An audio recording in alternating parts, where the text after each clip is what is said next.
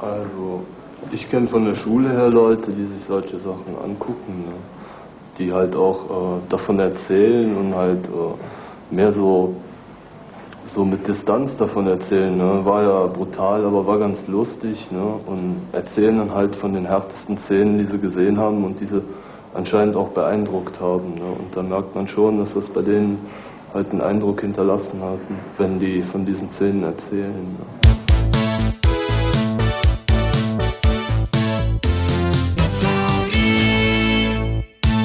Westerteicher, hallo. Hallo, Herr Devi, wie geht's?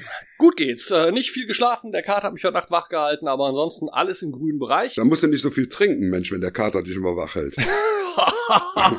ba, ba, ba, ba, 5 Euro in die Karlauer Kasse. Aber gut, ich meine, nicht ja. schlecht, dass der, der, der Podcast läuft noch keine 30 Sekunden und wir haben schon schlechte Witze gemacht. Äh, richtig, wir müssen ja unser Image wahren. ja, das wird, glaube ich, heute auch eine ganz spannende Sendung. Wir haben ja also auch ganz viel Aktuelles, wir haben ja aber auch unser erstes Interview. Also ich denke, wir haben heute ein ganz, ganz breites, eine ganz, ganz breite Palette von Themen, also wie man so schön sagt, einen bunten Strauß spannender Themen. Und äh, ja, steigen wir doch mal ein mit dem, was eigentlich immer so Anfang des Jahres eine große Nummer ist, nämlich der Super Bowl. Ich meine, über den reden wir jetzt nicht, weil der schert weder dich noch mich. Die Halbzeitshow von Maroon 5 war langweilig, aber man wartet ja mal jedes Jahr drauf, weil da werden die großen neuen Trailer für die Sommerblockbuster gezeigt. Wie hat's dir denn dieses Jahr gefallen? Man kann ja auf YouTube sich Zusammenschnitte, die werden wir auch verlinken, ansehen, von all den Filmtrailern, die da gekommen sind. Was war denn so dein Eindruck? Oh, ich war ja sowas von begeistert. Also ich war ja hin und weg war ich ja. Da, schon alleine, dass kein Star Wars Trailer dabei war, war schon mal richtig toll. Hat mich also am allermeisten gefreut. Und dann diese 30 Sekunden von Avengers, die äh, danach ja bei YouTube in stundenlangen Videos analysiert wurden, wo jedes einzelne Bild genau angeguckt wurde.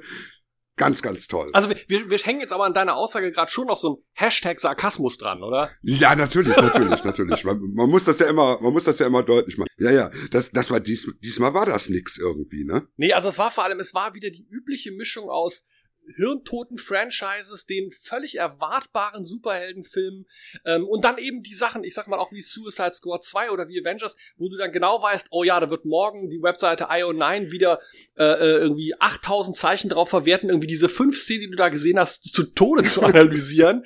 ähm, das einzige, was bei mir für ein gewisses Entertainment sorgte, war tatsächlich Hobbs und Shaw, der Ableger von, äh, ja. von Fast and the Furious. Ich bin jetzt weder Fan von Fast and the Furious, ich mag diese ganzen Action-Franchises nicht, ich mag ja auch Transformers nicht. Ähm, aber der Witz war, und wir hatten ja schon drüber gesprochen, wir beide untereinander, das Problem für mich bei Hobbs Shaw bei dem Trailer war, was da funktioniert, ist das Interplay von Statham und The Rock. Die sind einfach super geil. Statham ist die coolste Klar. Sau dieses Planetens. Rock ist einfach eine ne Nummer für sich. Und ich denke mir dann immer, aber warum braucht das ein 200 Millionen Actionfilm? Ich meine, das ist ein klassisches Buddy-Cop-Motiv à la Lethal Weapon. Ähm, äh, seit wann muss das in so einem Mega-Format gemacht werden? Ich finde das die totale Geldverschwendung. Ja, vor allen Dingen, seit wann muss das auch noch superheldenmäßig rüberkommen? Ich meine, die haben ja da einen Superbösewicht da drin, der da irgendwie in so einem Iron Man-Kostüm irgendwelche Leute durch die Gegend pfeffert. Idris Elba als irgendwie hochgedackelter Superbösewicht. Also eben, es, es, es, es, es, nimmt so, es nimmt so Ausmaße an, wo du denkst, das ist doch eigentlich für einen Buddy-Cop-Film gar nicht nötig. Die beiden Jungs haben Charisma, wenn die sich ein paar lustige Sprüche ja. zuwerfen, das würde für mich völlig ausreichen. Ja, eben. Lasst, lass da einen Fred Decker ans Drehbuch ran und dann äh, funktioniert das auch im Kleinen. Wir leben in einem Zeitalter, wo eben auch äh, Franchises wie die Transformers Ableger bekommen. Ich meine, ich verstehe das ja alles sowieso nicht und ähm, mm.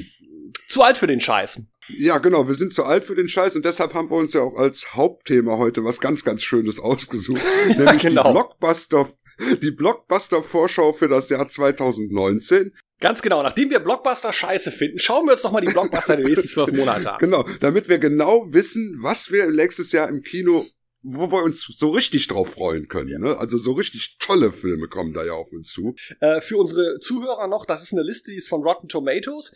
Äh, die heißt Most Anticipated 2019 Movies. Die werden wir natürlich auch verlinken, dass ihr da auch selber mal reinschauen könnt, weil wir wollten uns jetzt auf eine einheitliche Liste einigen. Es gibt ja im Internet tonnenweise Listen. Das sind die großen Blockbuster fürs Jahr 2019.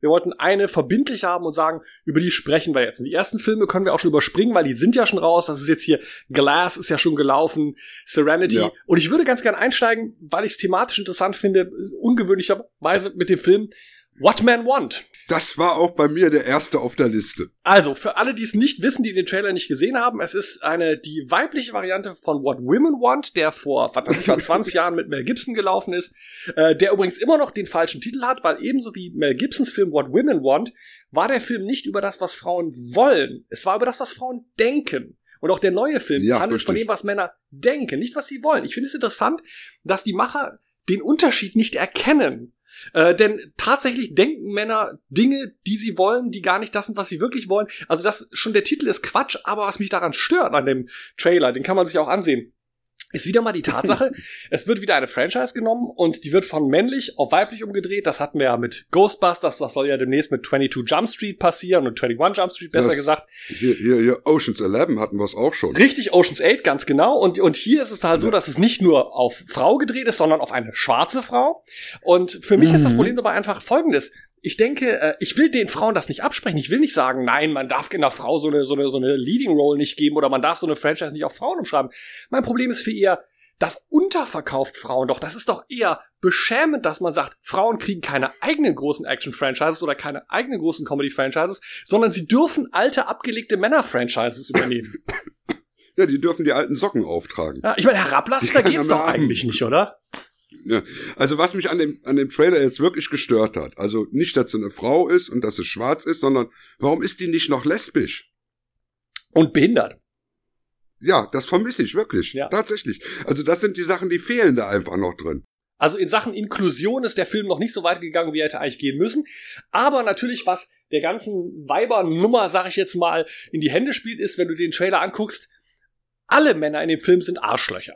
Alle. Strunzdumm, nur geil, total linke Hunde. Ja. Ich find's auch sehr schön, hätte What Women Want damals mit Mel Gibson ein analoges Frauenbild dargestellt. Man hätte Herrn Gibson die Eier abgeschnitten.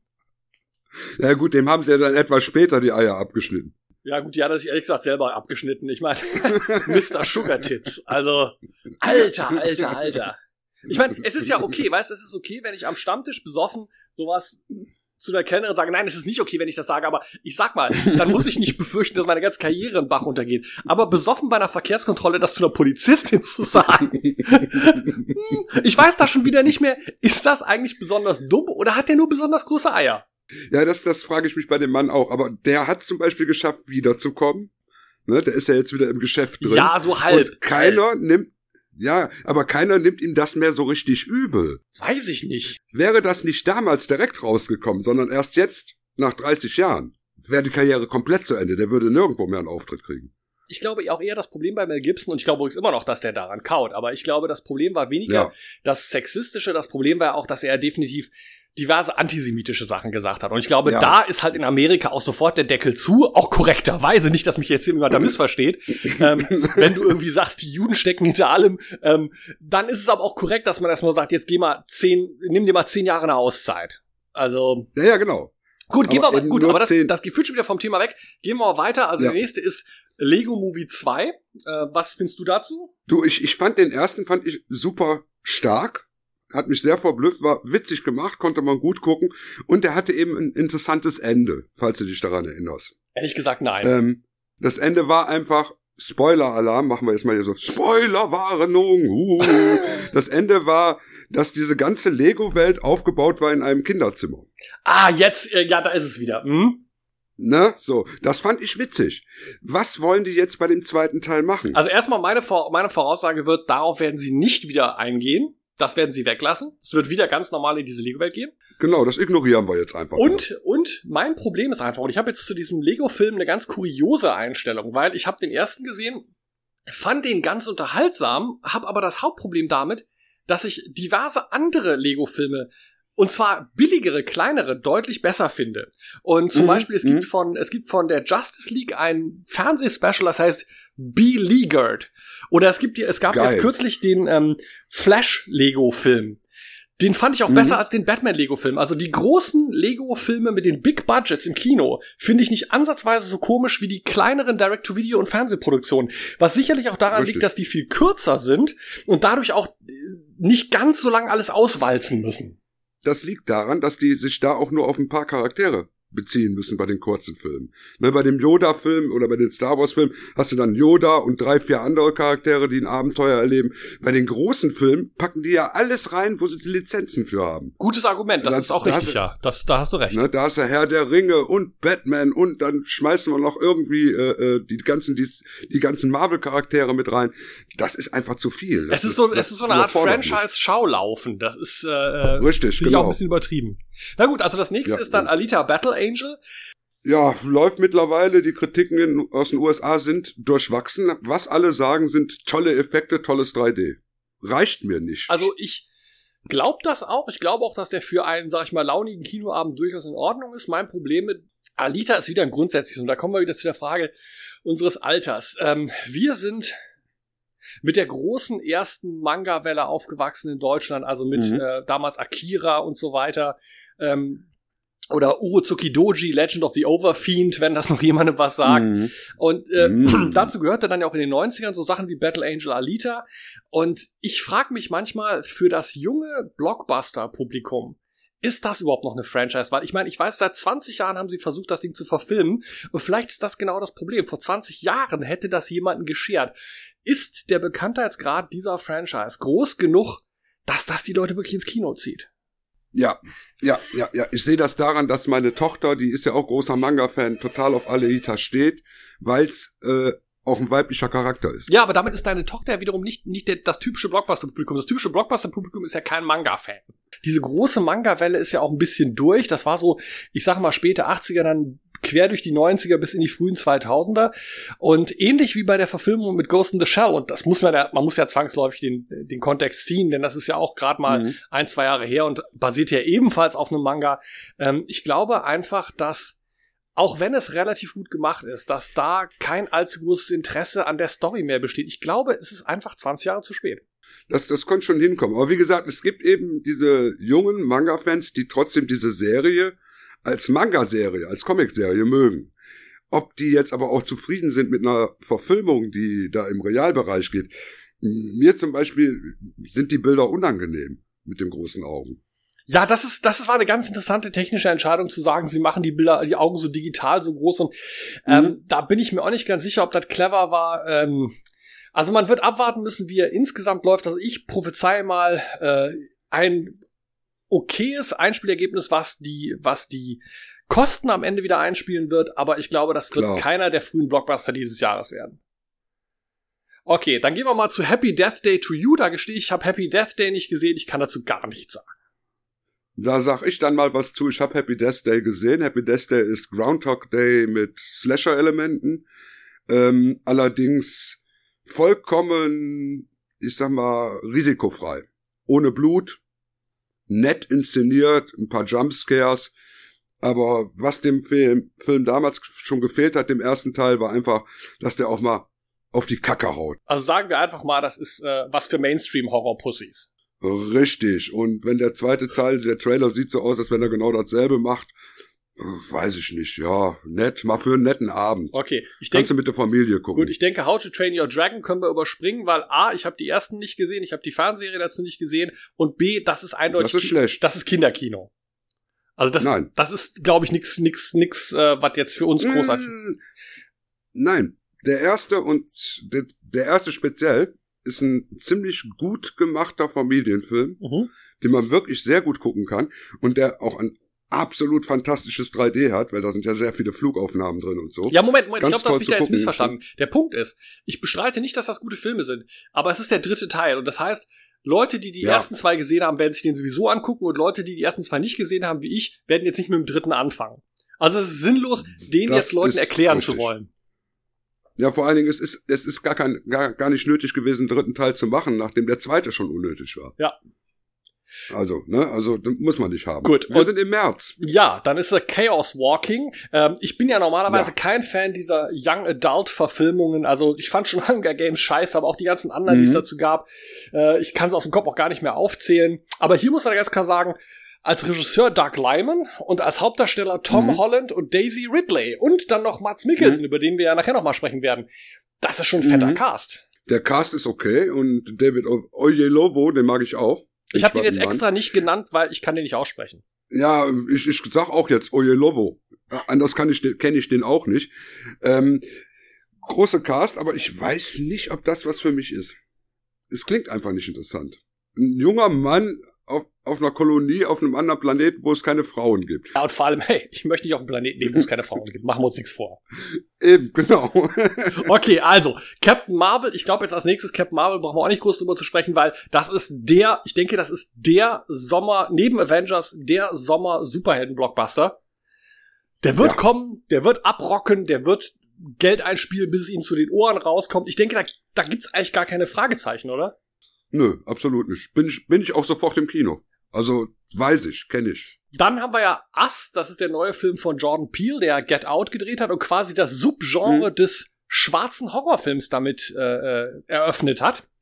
Der Trailer sieht ja ganz interessant aus, auch wenn er nicht viel über die Story verrät. Ich selber habe ehrlich gesagt, und das mag mich jetzt als Rassist outen, aber ich habe wirklich ein Problem damit, dass ich schwerer andocken kann, wenn so ein Film komplett schwarzen Cast hat. Also ich, ich weiß nicht, ob das ein Identifizierungsproblem ist, auch als Deutscher, weil wir hier nicht ganz so viel Schwarze haben wie die in Amerika.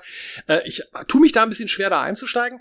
Aber ähm, das bringt mich noch auf was, was wir eben vergessen haben, nämlich bei den Trailern zum Super Bowl. Äh, wir haben ja nur über die Movie-Trailer gesprochen. Es gab ja auch ein paar Fernsehtrailer. Mhm. Und da war ja von Jordan Peele, der hier Regisseur und Autor ist bei Us, ähm, den ersten Trailer zu seiner Neuauflage von Twilight Zone. Und ich bin ja nur der bekanntermaßen größte das Twilight Zone-Fan der Welt.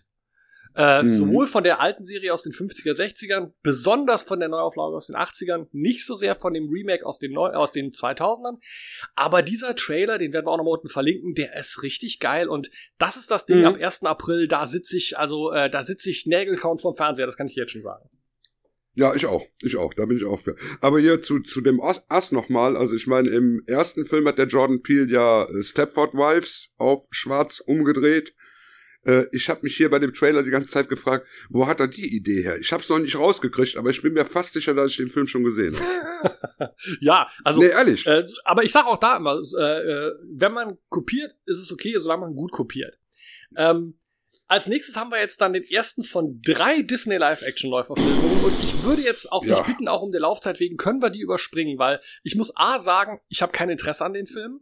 Äh, B, ich finde es völlig unnötig, die nochmal zu machen. Und über Dumbo dürfen wir eh nicht sprechen, weil Dumbo bringt mich sofort zum Heulen. Ich brauche hier bei dem Trailer nur das Vorschaubild zu sehen und mir sackt das Herz in die Hose. Das geht überhaupt nicht. Okay. Äh, ein bisschen was möchte ich schon dazu sagen. Oh. Ich hatte auch gedacht, dass wir die zusammen. Dann sag du was und ich sag nichts daraus. Ja, genau. Wir haben ja da drei Filme, die auf uns zukommen. Das ist einmal Dumbo, dann ist das der Lion King und der dritte war. Aladdin. Boah, hm? Aladdin. Aladdin, ja, stimmt. Aladdin ist ja übrigens auch wieder eine fast schwarze Cast. Ähm, alle drei, brauchen wir nicht drüber reden, komplett unnötig. Das ist einfach nur, können wir billig produzieren. Ähm, Dumbo hat jetzt den Vorteil, in Anführungszeichen, dass Tim Burton Regie führt. ich weiß es nicht, ob das ein Vorteil eigentlich wirklich ist, weil äh, so mit Remakes und so ist Tim Burton ja nicht gerade großartig äh, aufgefallen. Nee, also ob das jetzt, Dark ne? Shadows war, Planet der Affen war, also Tim Burton, wenn der nicht seine eigenen Stories entwickelt, finde ich, ist der, dann merkt man dem seine Leck mich Mentalität regelrecht an.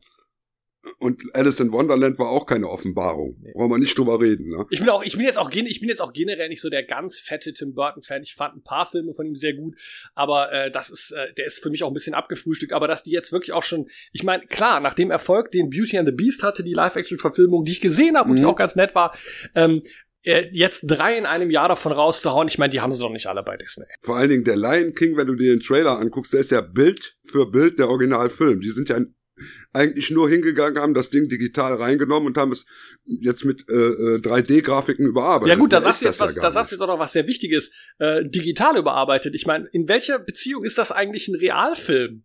Richtig, also, gerade bei dem Lion King. Das ist kein Live-Action-Remake. Sorry, Mr. und Mrs. Disney der einz das einzige von diesen ganzen Live-Action-Remakes, oder sagen wir mal zwei davon, von denen, die bis jetzt gelaufen sind, haben mir wirklich gefallen. Das war einmal Maleficent, weil äh, der hatte mit dem Don Röschen Film ziemlich wenig zu tun, war eine schwarze Komödie, ja, eben. fand ich toll.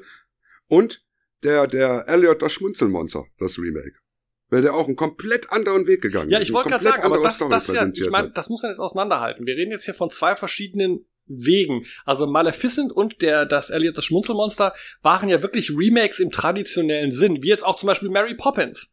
Ähm, aber, Genau. aber, aber es gibt dann eben diese eigene Schiene von Disney, wo die wirklich hingehen und sagen, wir nehmen jetzt alles, was wir erfolgreich in den 90ern an Trickfilmen hatten und bügeln das nochmal durch. Und das, das, da habe ich ein Problem mit, aber das mag auch wieder eine Frage Richtig. des Alters sein, weil ich bin aufgewachsen mit den Zeichentrickfilmen. Ich gucke mir die an und sage, warum bitte sehr muss man die remaken? Die sind doch völlig in Ordnung. Richtig, Aber das ist vielleicht richtig. äh, ich denke mal, es reicht als Argument, wenn wir damit einer am Boxoffice nochmal eine Milliarde Dollar machen können, dann ist das jedes Argument, was wir brauchen. Das ist das Disney-Argument, Ja. ja. genau. Gut, gehen wir weiter, komm, sonst kommen wir nicht voran. Wir sind jetzt im Kommen April. wir, kommen wir zu was Gutem. ja, wir sind ja, ja, Kommen ja, also wir sind jetzt bei äh, April und dann kommt, also natürlich bezogen auf den amerikanischen Markt, aber es läuft ja dann auch mal zeitnah bei uns, sind wir bei Shazam und Shazam ist für mich irgendwie der Ja. Aquaman dieses Jahres, nämlich eine Franchise, von der ich mir an sich nicht viel erwarte, wo ich nicht sicher bin, Mhm. ob der Ansatz, das so als Buddy-Jugend-Comedy zu machen, irgendwie taugt. Also ich bin da sehr skeptisch, bin aber auch deswegen, weil ich keine überzogenen Erwartungen habe, absolut bereit, mich da überraschen zu lassen. Vor allen Dingen, mir gefällt eben gerade dieser komische Ansatz, dass die das Ding nun komplett nicht ernst nehmen und dass der nicht so Milliarden teuer aussieht. Aber es wahrscheinlich trotzdem war. Äh, er war wahrscheinlich, ich sag mal, halt ein B-Movie von 50, 60 Millionen Dollar. Glaube ich. Nein, nein, nein, nein, nein. Also da, da, da müssten wir mal recherchieren, aber ich, ich glaube, dass der deutlich teurer war. Ähm, ich, ich, Echt? ich glaube, ich glaube aber generell ist halt für mich, ähm, ich mag es auch mal wieder, einen großen Superheldenfilm außerhalb der beiden einzigen Franchises DC und Marvel zu sehen. Ich weiß, streng genommen ist, äh, ist Shazam Ist natürlich DC-Film. DC, aber der Punkt ist Ja. letzten Endes, äh, er, er gehört ja nicht in das Zack Snyder-Verse. Und Nee, nee, nee, nee, das genau, finde ich genau. ganz angenehm. Gut, aber egal, das ist auch wieder ein Film, das wird man sehen. Ich denke, der wird sehr gut laufen. Ich denke, der wird, wird ähnlich wie, wie, ähm, äh, wie Aquaman auch die Leute bedienen, die mal vor diesen düsteren und auch ständig aufeinander aufbauenden Franchise-Filmen weg wollen. Also da habe ich ein gutes Mhm. Gefühl für. Ich auch, ich auch. Ganz gut sogar. Gut, jetzt kommen wir ja, jetzt sind wir ja bei der Frage der, der, der unnötigen Remakes, haben wir jetzt gleich ein Double Feature. Ähm, Boah. Also zuerst mal Pet Cemetery. Ja, das ist ja. Stephen King wird ja momentan auch wieder massiv geremaked an allen Ecken und Enden. Und ich muss dazu sagen, äh, ich bin jetzt auf, auf den relativ gespannt, weil ich fand, der erste hatte, Schwächen. hatte Schwierigkeiten, der war nicht so gut, wie man immer glaubt. mhm. Plus das Regisseurteam hat vor zwei, drei Jahren diesen Horrorfilm Starry Eyes gemacht, der richtig, richtig Mhm. gut war. Mhm. Also da, Und der hat John Lithgow. ja. Der hat, But Der hat John Lithgow, ich mein- me? Das war jetzt ein, ein, ein Hinweis auf Third Rock from the Sun. But what about me? man kann nichts verkehrt machen, wenn man John Lithgow hat. Richtig. Also insofern, ich bin jetzt kein Freund, also mein Problem ist auch was anderes. Ich glaube, dass der gut ist. Ich glaube sogar, dass der vermutlich besser ist als das Original. Er interessiert mich trotzdem nicht, weil ich habe schon einen Pet Cemetery gesehen, eine Verfilmung. Ich habe das Buch Mhm. gelesen. Ich habe kein Interesse, Mhm. das nochmal zu schauen. Richtig. Und dann kommen wir zum nächsten Remake, wo ich auch kein Interesse habe, das nochmal zu schauen. Nur weil es blutig ist, ist Hellboy auch nicht besser. Richtig, aber ich habe den Trailer neulich mal im Kino gesehen. Äh, für mich hat der schon noch einige Ansätze, die ich ganz spannend finde. Also erstmal, ich kann ignorieren, dass das nicht der dritte Hellboy mit Ron Perlman ist, sondern ein neuer, weil der Typ sieht Perlman in dem Make-up so relativ ähnlich, dass ich glaube, Mhm. dass mir das relativ schnupp ist, ob da jetzt David Harbour oder, oder Ron Perlman druntersteckt unter der Maske.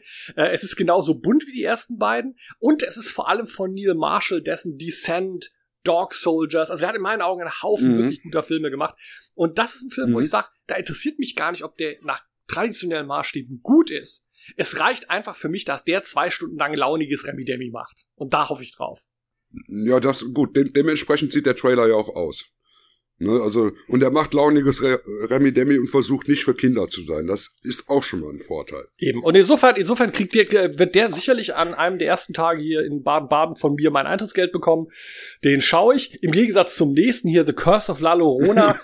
äh, Ja, ist so ein James Wan äh, Blumhaus-Kack-Ding, ne? Ja. Also also das ist Da- auch wieder, kann da, ich drauf da verzichten. bin ich die falsche Generation für. So was schert mich einfach nicht.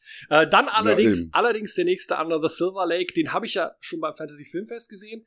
Ein unfassbar großartiger Film, ein unglaublich komplexer Film. echt? Andrew Garfield ist spektakulär. Also er spielt ein, also wie man nach diesem Film nicht der Meinung sein kann, dass Andrew Garfield dringend in einem Biopic Tony äh, Anthony Perkins spielen sollte, ist mir ein Rätsel. Ein Film, der unglaublich viel erzählt, nicht nur über das Leben in LA, sondern über die Geschichte Hollywoods, den Mythos Hollywood und gleichzeitig das alles subversiert. Also Film, der mich wirklich begeistert hat. Ich bin ja im Gegensatz zu vielen Leuten nicht der Mega-Fan von It Follows. Ich fand It Follows, also den Vorgängerfilm dieses Regisseurs, sehr gut, mhm. aber ich kann diesen Hype um den Film nicht ganz nachvollziehen. Aber Under the Silver Lake ist für Leute, die Film lieben, die Hollywood lieben, wirklich eine Offenbarung. Den kann ich jedem nur dringend ans Herz legen. Ja, da habe ich auch so, so ein halbes Kreuz dran gemacht, aber jetzt mache ich ein ganzes draus. Alles klar. Der nächste Film da auf der Liste, das ist dieser komische Avengers Endgame. A A Avengers ne? Endgame. Ich, äh, pff, ja, was genau. ist das? Ja, das ist wieder so ein Zeitreisefilm. Ist das, ist, ist ich glaube so ein No-Budget-Indie-Drama, oder? Ja, ja, genau, genau. Französischer genau. also, Existen französisches existenzialistisches Melodrama. Ähm, genau, da spielt der Typ mit der, der, der, der, der die Fackel gespielt hat bei äh, Fantastic Four. Voll das Lauch. Was ein Opfer. Ja, ähm, genau. Also, also, also brauchen wir nicht drüber reden. Äh, also ich, ich denke auch, die können wir auslassen. Äh, guckt kein Schwein. Äh, wer für so ein Geld ausgibt, Eben. der hat es in meinen Augen nicht alle. Dann Ugly Dolls kann ich nichts drüber sagen. Nein, will ich auch nichts drüber sagen. Außer, man muss natürlich sagen, ähm, was mir aufgefallen ist in den letzten Jahren, ich sag mal so bis 2010, war jeder reine CGI-Film wirklich ein Event. Da hat man drauf gewartet. Mhm. Ob das ein mhm. neuer Toy Story war, ob das Schreck war. Ich habe auch jeden davon damals gesehen. Und jetzt so, ich sag mal, seit 2010 werden da so viele von produziert, dass du jedes Jahr so an die 10, 12 Stück hast. Mhm. Und ich kann die auch teilweise nicht mehr auseinanderhalten. Ich, ich, ich, äh, da kommen Filme, wo ich denke, oh, das ist Teil 2 von, ich weiß nicht, was Teil 1 war. Ja, ja, genau, genau, genau. Also da, ich bin da auch komplett raus. Tut mir leid. Ich habe auch früher das liebend gerne geguckt und ich bin auch wirklich so ein Mensch. Für mich sind das keine Kinderfilme. Ne? Wenn andere Leute sagen, ja, gucke ich mir nicht an, sind Kinderfilme. Mich haben die immer fasziniert, aber irgendwo ist jetzt der, der Dampf ist auch raus. Ist ja auch nichts Neues mehr. Richtig, das wollte ich damit auch sagen. Es hat sicherlich den Novitätenwert verloren. Als ja. nächstes Jahr, wenn ich das hier richtig sehe, Action-Comedy-Drama mit Charlize Theron und Seth Rogen. Ja, ähm, Bob Odenkirk. Ich sag mal, oder Andy Serkis, aber ich sag einfach mal, ist was, kann ich gerne gucken, wenn es auf Scheibe kommt, aber das ist jetzt wahrlich nichts, für das ich ins Kino gehe. Nö, ist irgendwie so eine Comedy halt. So, Zum ja. nächsten kann ich gar nichts sagen. Pokémon Detective, Detective Pikachu, da müsste ich wahrscheinlich meinen Kumpel Frank Nette fragen. Hast du gerade ähm, geredet? Wow. Sag nicht, du verstehst mich. Oh mein Gott, du kannst mich verstehen. Stopp. Stopp. Ich war sowas von einsam. Die wollen immer mit mir reden, hören aber nur Pika Pika. Ich brauche kein Pokémon. Punkt. Und ein Weltklasse-Detektiv? Weil ich selber habe ja mit diesen Mangas und diesen Games und Pokémon und und und wie heißt das alles, die Naruto und sowas, habe ich ja wirklich gar nichts mit zu gar gar gar nichts mit zu tun. Und glücklicherweise hatten meine Kinder da auch nie die Phase, dass sie Pokémon gemocht haben. Also habe ich auch Glück gehabt, habe ich nichts mit am Hut. Ich meine, man muss das mal hier lesen, man muss das mal hier lesen. Pokémon ist the highest grossing media franchise ever. Ich meine, ja. mind blown. Also, ja. Alter. Ja. Ne? Also, ja, ist, ist nichts für mich. Also es ist absolut nichts für mich. Kann ich, kann ich nee. nicht beurteilen. Gut, Rosie Project. Also das ist äh, hier Romantic Drama, brauchen wir nicht drüber sprechen. Völlig unwichtig. John Wick 3. Ah, bah. Entschuldigung. Mich schüttelt's immer, wenn ich sowas höre. Was, was schüttelt dich da dran? John Wick 1 war okay. War John Wick witzig. 1 war großartig. Ich glaube, du hast nicht mehr alle war witzig, hatte eine tolle Prämisse, hatte eine tolle Idee, haben Frau, Frau ist gestorben, Hund ist umgebracht worden, Auto geklaut, John Wick dreht durch. Toll. Der zweite war einfach nur Kacke. Ich, ich sehe einfach alles drei Level höher als du. Ich fand den ersten großartig, den zweiten deutlich schlechter. Also ich gebe dir recht, er kann mit dem ersten nicht mithalten. Kacke würde ich nicht sagen, aber äh, ich habe da schon das Gefühl gehabt, ähnlich wie übrigens bei den Expendables, äh, sie hatten eine großartige tot. Idee für einen Film mhm. und wussten beim zweiten schon nicht, was sie damit anfangen sollen. Hm, Oder Transporter. Transporter ist eine andere Action-Franchise, wo man heute im Nachhinein sagt, man hätte es prima mit dem ersten Teil belassen können, mehr jetzt davon nicht gebraucht. Ja, richtig. Und warum muss ich mir jetzt noch einen dritten angucken? Aber man muss, man muss aber fairerweise sagen, die Trailers zu John Wick 3 sehen ganz gut aus. Und ähm, vielleicht ist die Idee mit Halle Berry quasi so ein, so ein weibliches Gegenstück zu ihm reinzubringen, nicht so schlecht, wie es auf dem Papier klingt, weil im Trailer sieht's ganz gut aus. Ich finde die Idee natürlich jetzt rein theoretisch kacke, aber im Trailer fand ich das eigentlich ganz ordentlich. Insofern. Also, also nach der Marke setzt eine schwarze Frau rein und es wird noch mal was, ja? Ja, das ist äh, pink. Ja, also ich persönlich werde John Wick eine Chance geben, dem dritten, ähm, aber ich sag mal auch mit verhaltenem Interesse, weil ich auch nicht weiß, wo sie am Ende damit hinwollen. Was wollen ja. sie da noch großartig erzählen? Ja, vor allen Dingen, es hat keinen, es, es hatte ja schon, der zweite Teil hatte ja schon keinen Sinn. Ne? Und, ja. Ich, ich will auch gar nichts mehr über diesen John Wick wissen. Also ich finde, da, da, da sagst du was ganz Wichtiges. Das Spannende an John Wick war ja, dass man nichts über ihn wusste. Mhm. Und Richtig. also das, das Interessante war, dass das so ein totales Mystery war. Und je mehr du von diesem Mystery auflöst, desto unspannender wird das im Prinzip. Richtig, genau. Also das ist durch. Ad Astra hingegen, ja, der interessiert mich. Das ist so ein Dark Horse, da kann ich mir gar nichts drunter vorstellen, hat aber einen ganz spannenden Cast, einen spannenden Regisseur. Es wird gesagt, es wäre die realistischste Darstellung von Weltraumflug, die jemals auf der Leinwand war. Ja gut, also ich weiß nicht, ob das für sich genommen ein positives Element ist, aber langweilig werden. ich glaube nämlich, ich glaube nämlich auch. Aber ich sag mal auf der anderen Seite, ähm, hier steht ja, if you liked Interstellar, you might want to scope this out. Ich bin halt immer froh, wenn es dann doch noch mal Science-Fiction-Filme für Erwachsene gibt. ja, richtig. Ja, Also, also Bin ich kommen für. wir heute auch Also- noch mal zu. Ja, also Aladdin ist äh, brauchen Haben wir wir ja schon abgehakt. Ja, Rocketman, äh, Verfilmung des Lebens von Elton John. Drollige Idee, Klingt muss man gut. auch abwarten, wie es wird. Ich finde spannend, dass sie den jetzt schon machen, weil äh, ich hätte eigentlich gedacht, dass nachdem jetzt Bohemian Rhapsody so massiv abgeräumt hat am Boxoffice, dass sie jetzt anfangen würden, diese ganzen Filme zu machen. Aber der war ja schon vorher in Arbeit. Ja, ja, genau. Und ich hatte gedacht, sie warten jetzt, bis Elton tot ist und dann, machen den dann, aber nö, gut. Hm. Ja. Also es wäre sicherlich vernünftig gewesen, weil ich bin ja immer der Meinung, der Vorteil ist, wenn die Leute tot sind, äh, dass sie nicht mehr klagen können. Und äh, äh, ja, es ist ja, nee, es ist ja ganz blöd, weil zum Beispiel bei, bei äh, Bohemian Rhapsody ist ja durchaus auch das Problem, dass da die äh, überlebenden Jungs von Queen da mitgemacht haben. Du bist natürlich sehr limitiert in der Frage, wie hart kannst du das Thema angehen. Mhm. Für mich ein Mhm. ganz klares Beispiel war Walk the Line, dieses Biopic über Johnny Cash. Äh, das war so langweilig, weil Mhm. sie sich nicht getraut haben. Ich meine, da wird seine gesamte Drogen, der Mann war sein Leben lang massiver Säufer, eine massive Koksnase, wird reduziert auf, er schluckt ab und an mal ein paar Tabletten und die Tatsache, dass der regelmäßig seine Frau übelst verdroschen hat, wird reduziert auf, er schubst sie in einer Szene Mhm, mal. mhm, mhm, Ähm, mhm. Sorry, da brauche ich mir sowas nicht angucken. Also die, die, ich sag mal, ich sag mal, die weiß, die sauber gewaschene Version der Biografie, die brauche ich nicht. Äh, kommen wir zu was Größerem. Im wahrsten Sinne des Wortes. ja, Godzilla. Jetzt mittlerweile 120 Meter groß und darf sich jetzt endlich dann auch mal mit ein paar Monstern prügeln. Und ganz schön fett ist er geworden, ne? Ja, fett ist er geworden. Dafür ist aber äh, äh, sind die anderen Monster alle irgendwie fitter geworden. Ne? Die sehen beweglich aus. Also sag mal so, ist vielleicht auch wieder eine Altersfrage. Ähm, äh, ich bin aus diesen Godzilla-Sachen, ich war da früher ein gro- Nee, ich kann nicht mal sagen, ich war früher ein großer Fan. Nee. Ich habe schon als Kind, fand ich diese ganzen Kaiju-Filme immer sehr albern, weil für mich bei diesen Man in a Suit-Filmen, also Typen, die in so einem Kostüm auf so einem Set rumspringen, klappt bei mir die Suspension of Disbelief nicht. Ich, ich glaube das nicht. Ich kann Stop-Motion glauben, ich kann CGI glauben.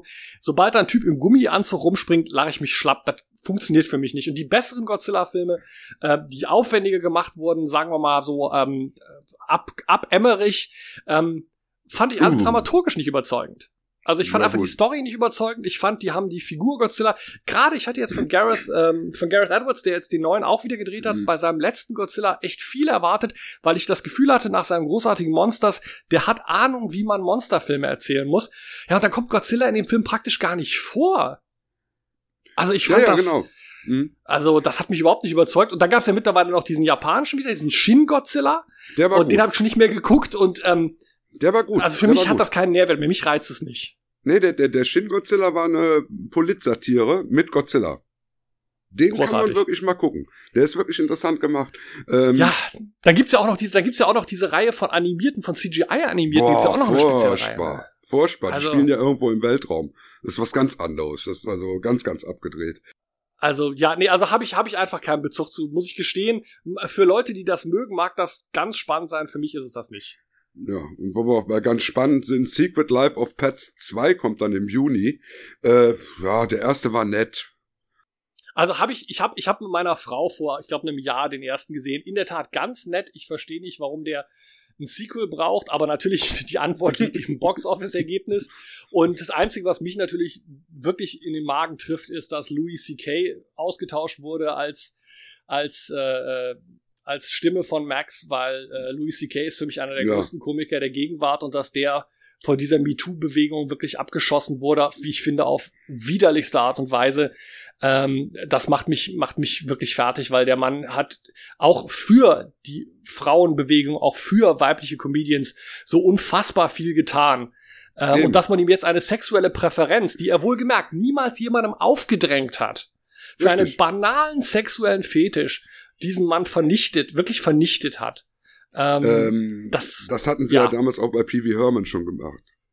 Ganz genau, ich meine, Pee Wee Herman Ne? hat sich in einem, hat sich in einem, in einem Pornokino einen runtergeholt. Herrgott Ja. nochmal. Ich, gut, ich Schlimm, hätte jetzt fast ne? gesagt, wer von uns hat das noch nicht gemacht, aber ich hab's, ich hab's tatsächlich noch nicht gemacht. Nein, also aber, ich, ich, äh, ich bin nicht so der Ge Ge Gesellschaftswichser. Nee, ich auch nicht, ich auch nicht, aber, aber es ist, aber es ist halt eben so, dass man einfach sagt, diese Leute haben doch ein Recht darauf, auch, gerade, was in, in einer Gesellschaft, wo wir immer mehr sagen, die Sexualität sollte frei sein, jeder kann sein, was er will, jeder kann sein Geschlecht selber bestimmen, jeder kann seine sexuelle Präferenz selber bestimmen. Aber das, was Louis C.K. macht, ist dann auf einmal das, was nicht geht. Und äh, Mhm. ja, es tut mir leid, da habe ich, hab ich ein ganz großes Problem mit. Und, und das finde ich dann schon, wenn ich hier lese, äh, Patton Oswald will replace Louis C.K. as the voice of Max, dann denke ich, dann denke ich nur, ja, ihr mich auch. Echt. Ja, also. Hoffen wir mal, dass bei Patton Oswald nicht auch noch irgendwas rauskommt. Ne? Dann müssen sie den auch noch replacen, bevor der Film kommt. ja, dann kommen wir zu Dark Phoenix, also dem nächsten X-Men, äh, also dem Ja. vierten Teil der Trilogie, wie, äh, wie Douglas Adams sagen würde. Ja. Ähm, Puh. ja, der hatte ja offensichtlich diverse Probleme unterwegs, der Streifen. Mhm. Ich finde, der Trailer sieht ganz gut aus, aber ich sag dir ganz offen, muss ich noch mal die Dark Phoenix Saga sehen? Ja, vor allem. Ich meine, wir haben die gesehen, wir haben die gesehen in der ersten, allerersten X-Men-Trilogie. Wir haben die gesehen in den, in den Zeichentrickserien in den 90ern. Ist das die Story, mit der sie da jetzt noch mal kommen wollen? Das ist die einzige X-Men-Story, die die Leute kennen. Ich glaube einfach, sie können sich mittlerweile äh, Hugh Jackman nicht mehr leisten, weil äh, Hugh Jackman hatte immer im X-Men-Universum die spannendsten Stories und Mhm. äh, äh, das ziehen sie nicht mehr durch. Und mein Problem ist auch noch, damit ich, äh, wo ich ganz große Magenschmerzen habe, ist, ähm, ich sag mal, das, was bei DC Zack Snyder war und bei, Ale, äh, bei Star Trek der Alec Kurtzman ist, ist ja bei, ähm, bei Fox der Simon Kinberg, der in Mhm. meinen Augen kein guter Superheldenautor ist, aber als Produzent und Autor da überall die Finger drin hat und äh, der hat jetzt ja hier auch Regie geführt Ja. und da habe ich ein ganz schlechtes Gefühl bei, weil es gibt in meinen Augen ist eins der Hauptprobleme der Superheldenwelle aktuell, dass eine Handvoll Leuten die in der Hand haben, das ist Simon Kinberg, das ist David Goyer, das ist äh, äh, bei Star Trek Alec Kurtzman, wie gesagt, das ist Zack Snyder, die haben dieses gesamte Segment unter sich aufgeteilt und keiner von denen ist in meinen Augen wirklich gut genug dafür. Also da, wie gesagt, ich, ich setze da auch gar nichts rein. Der ist, der, Also- der geht für mich so. Das ist Ich werde es so, mir so, aber anschauen, machen wir uns nichts vor. Aber natürlich gehen wir rein. Natürlich, äh, auf Scheibe. Nee, nee, ich, ich, ich gehe tatsächlich, also ich schaue mir den tatsächlich an. Ähm, ja, Man in Black International haben wir schon drüber gesprochen, brauchen wir nicht Ja. nochmal machen. Shaft. Shaft. Das hat mich überrascht. Hatte ich nicht Ja. mit gerechnet. Ich meine, das letzte Remake ist gerade mal äh, irgendwie noch nicht mal 20 Jahre her. Mhm. Ähm, brauchst du eine Neuauflage eines Blaxploitation-Helden der 70er? Ist das notwendig? Naja, du musst jetzt alles, was schwarz ist, musst du im Moment in die Kinos bringen. Da sind wir wieder bei diesem Punkt. Es gab das in meiner Generation. Ich habe das gesehen, ich fand das gut. Das Mhm. mag jetzt was für eine neue Generation sein von, von Zuschauern. Für mich ist das Thema durch. Ich brauche keinen neuen Shaft-Film. Interessant finde ich nur eben, dass alle drei Chefs in dem Chef mitspielen. Richtig. Das finde ich witzig. Könnte vielleicht eine Komödie werden. Ja. Ne? Gut, und das, Also, das übrigens, was wir da jetzt gesagt haben, gilt genauso gut für Child's Play. Das ist ja so die Franchise, die nicht sterben will. Ich, Ja. wirklich, ich meine, es ist ja nicht mal so, dass die das jetzt neu auflegen. Es gibt alle paar Jahre gibt's davon einen. richtig. Alle paar Jahre kommt einer. Ja. Und du denkst, sag mal, ist da, ich weiß es nicht. Also, Ja, ja, Ja. ja. Toy, Toy Story 4. Äh, der dritte war, das war ja die Überraschung, dass bei einer Trilogie der letzte Teil plötzlich der beste ist. Das hatten wir ja noch nie vorher. Und jetzt setzen sie noch einen drauf. Ja, jetzt bin ich dann mal gespannt.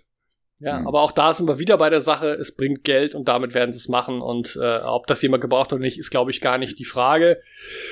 Aber Ja. es ist schön auf der anderen Seite, wenn du bedenkst, Toy Story war der erste große rein CGI-animierte Kinofilm. Und wenn du bedenkst, dass diese Franchise also wirklich seit mittlerweile 25 Jahren läuft. Respekt, aber habe ich auch Respekt vor, ob ich es mag oder nicht. Ja, ja, gut. Äh, 47 Meters Down, Uncaged. Da bin ich ja enttäuscht, sag ich dir ganz offen. Weil, also, äh, ursprünglich sollte der Film ja tatsächlich, das ist ja die Fortsetzung von 47 Meters Down. Ja, wo die im Käf Käfig waren. Genau. Und, äh, Ja. und eigentlich war der Arbeitstitel dieses Films 48 Meters Down. Wow. Das fand ich lustig. Ja, ich weiß nicht, ob das so lustig ist. Naja, aber wenn du einen Film machst, 47 Meters Down, du sagst, um einen draufzusetzen, legen wir es auch einen Meter tiefer. Also ich fand das total komisch. Aber ja, gut, jetzt haben sie es ja auch, jetzt, jetzt haben sie es ja auch erhöht. Jetzt haben sie einfach den Käfig weggemacht. der der Sinn des Films war. Also der erste, der erste Film war äh, okay als Mhm. B-Horror-Movie, hat dann ein paar falsche Abzweigungen genommen, also inklusive, dass am Schluss irgendwie ein großer Teil dann doch nur irgendwie eingebildet war und gedöns. Aber ich sag mal so, als, als rattiges kleines B-Movie war das okay. Ja. Aber der hat dann halt wieder erwarten relativ viel Geld eingespielt weltweit. Und äh, ja, jetzt kriegen wir ein Sequel, ob wir es wollen oder nicht. Ja, eben. Schön. Ja gut, und dann haben wir hier noch Ford versus Ferrari, ist ja jetzt noch ein Drama über den Konkurrenzkampf der Firmen Ford und Ferrari beim 24-Stunden-Rennen von Le Mans 1966. Das ist natürlich sehr speziell. Ich bin nicht sicher, ob sich da außerhalb Amerikas nennenswert äh, Zuschauer für finden. Das kann dann auch sein, dass er sehr schnell auf Scheibe kommt. Und äh, äh, ja, Autorennfilme sind ja auch eh nicht ganz so gut gelitten. Da erinnern wir uns auch noch an äh, Driven mit Sylvester Stallone und äh, Till Schweiger unglaublicherweise als Rennfahrer Bo Brandenburg. Oh. Ähm, ja, und äh, ja, und bevor wir jetzt mit denen hier über die Ziellinie gehen, denke ich, äh, heben wir jetzt auch mal die Checkered Flag und sagen, wir machen für heute mal Schluss. Das Rennen ist gelaufen und den Rest, also die ganzen Blockbuster-Filme ab Juli aufwärts, von denen erzählen wir euch nächstes Mal. Genau, ist doch eine gute Idee. Äh, kommen wir zum nächsten Thema. Äh, da haben wir ein bisschen ein trauriges Thema. Wir spielen jetzt mal eben einen kleinen Soundclip. Vielleicht könnt ihr dann schon erraten, worum es geht. Und dann reden wir mal. verrückt? Wer? Na sie, sie. Das ist vielleicht die einzige Pflanze dieser Art in der Welt. Und wenn Seymour es schafft, sie wieder hochzupäppeln, laufen ihnen die Leute deswegen die Bude ein. Sind Sie sicher, Sie fahren? Todsicher, Sie, Muschnick. Sie können damit Ihr Glück machen. Jetzt muss ich zum Essen nach Hause. Heute gibt's Alpenfeilchen. Gute Nacht, Mr. Fudge. Gute Nacht. Ich komme morgen wieder. Auf koschere Blumen bin ich ganz wild. Ja, äh, Dick Miller. Das ist natürlich ein sehr trauriger Todesfall für uns gewesen. Ähm, 94 Jahre ist natürlich jetzt auch nicht gerade äh, im blühenden Alter von uns genommen Also es wird auf, der, auf seinem Grabstein wird nicht stehen, er wurde zu früh abberufen. Nein, das nicht, aber er war natürlich ein großer Teil meines filmischen Lebens. Sozusagen. Das Interessante ist ja, das Interessante ist ja, dass Dick Miller von im Prinzip vier oder fünf Generationen Filmfans ein Teil der filmischen Sozialisation war. Wenn man bedenkt, der Mann hat ja in den 50ern schon angefangen. Mhm. Sein Auftritt in, äh, sein Auftritt in der ersten Verfilmung von Little Shop of Horrors ist mittlerweile fast 60 Jahre her. Das heißt also, ob man, ob man Horrorfan der 60er war, der 70er, der 80er, der 90er, man kannte die Fresse von Dick Miller. Ja, richtig. Und ich meine, die, die äh, Dokumentation über ihn, die hieß ja auch This Guy Dick Miller. Ja. Ähm, es ist wirklich so, du hast diesen Mann immer wieder gesehen in irgendwelchen Filmen, so, ach, das ist ja der da. Der. Genau. Guck mal, der ist ja auch wieder da. Und egal Wobei welchen er- wobei- Film du geguckt hast. Ja, wobei der Kontext ist ja ganz interessant, eigentlich den Kultstatus. Man muss ja ganz klar sagen, bis in die 70er, frühen 80er war Dick Miller tatsächlich einfach ein Schauspieler, den hat Roger Corman immer angeheuert, wenn er irgendwen brauchte. Also der hatte Mhm. ja keinen Kultstatus per se, der war einfach nur immer dabei. Und das ging ja dann erst wirklich los durch Joe Dante, der ja Mhm. selber ein ganz großer Filmnerd ist und der dann in seinen Filmen immer gesagt hat, boah, ich muss Dick Miller dabei haben, bei den Gremlins und so weiter und so fort. Mhm. Und da wurde, wurde uns Fans auch das erste Mal klar, Moment mal, der ist mehr als nur ein Charakternebendarsteller in schlechten Horrorfilmen, sondern der ist irgendwie schon Kult. Das wurde so in den 80ern so aufgebaut. Mhm. Und dann hat man wirklich irgendwann gesagt, okay, Dick Miller ist eine Kultfigur, da freut man sich drauf, wenn man sieht, oh geil, da spielt Dick Miller mit.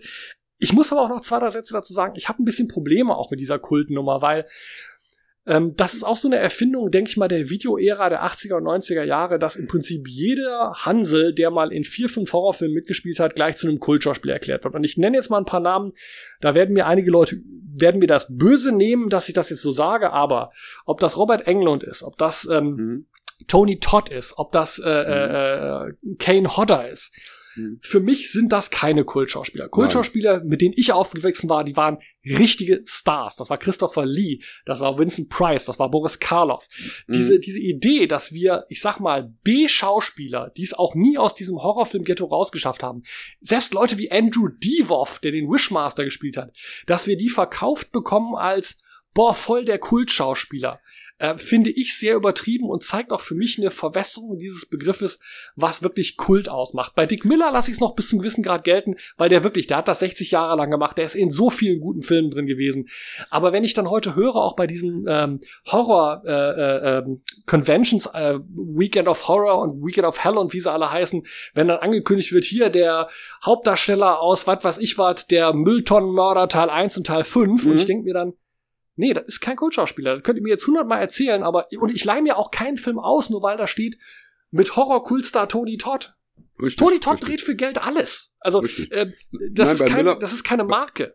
Bei Miller war das ja auch was anderes, weil Dick Miller ja auch immer Rollen gespielt hat tatsächlich. Und selbst wenn die nur 10, 15 Sekunden lang waren, hat er immer eine Figur dargestellt und war immer gleichzeitig die Figur, aber andererseits auch, ey, das ist doch der, das ist doch Dick Miller. Ja.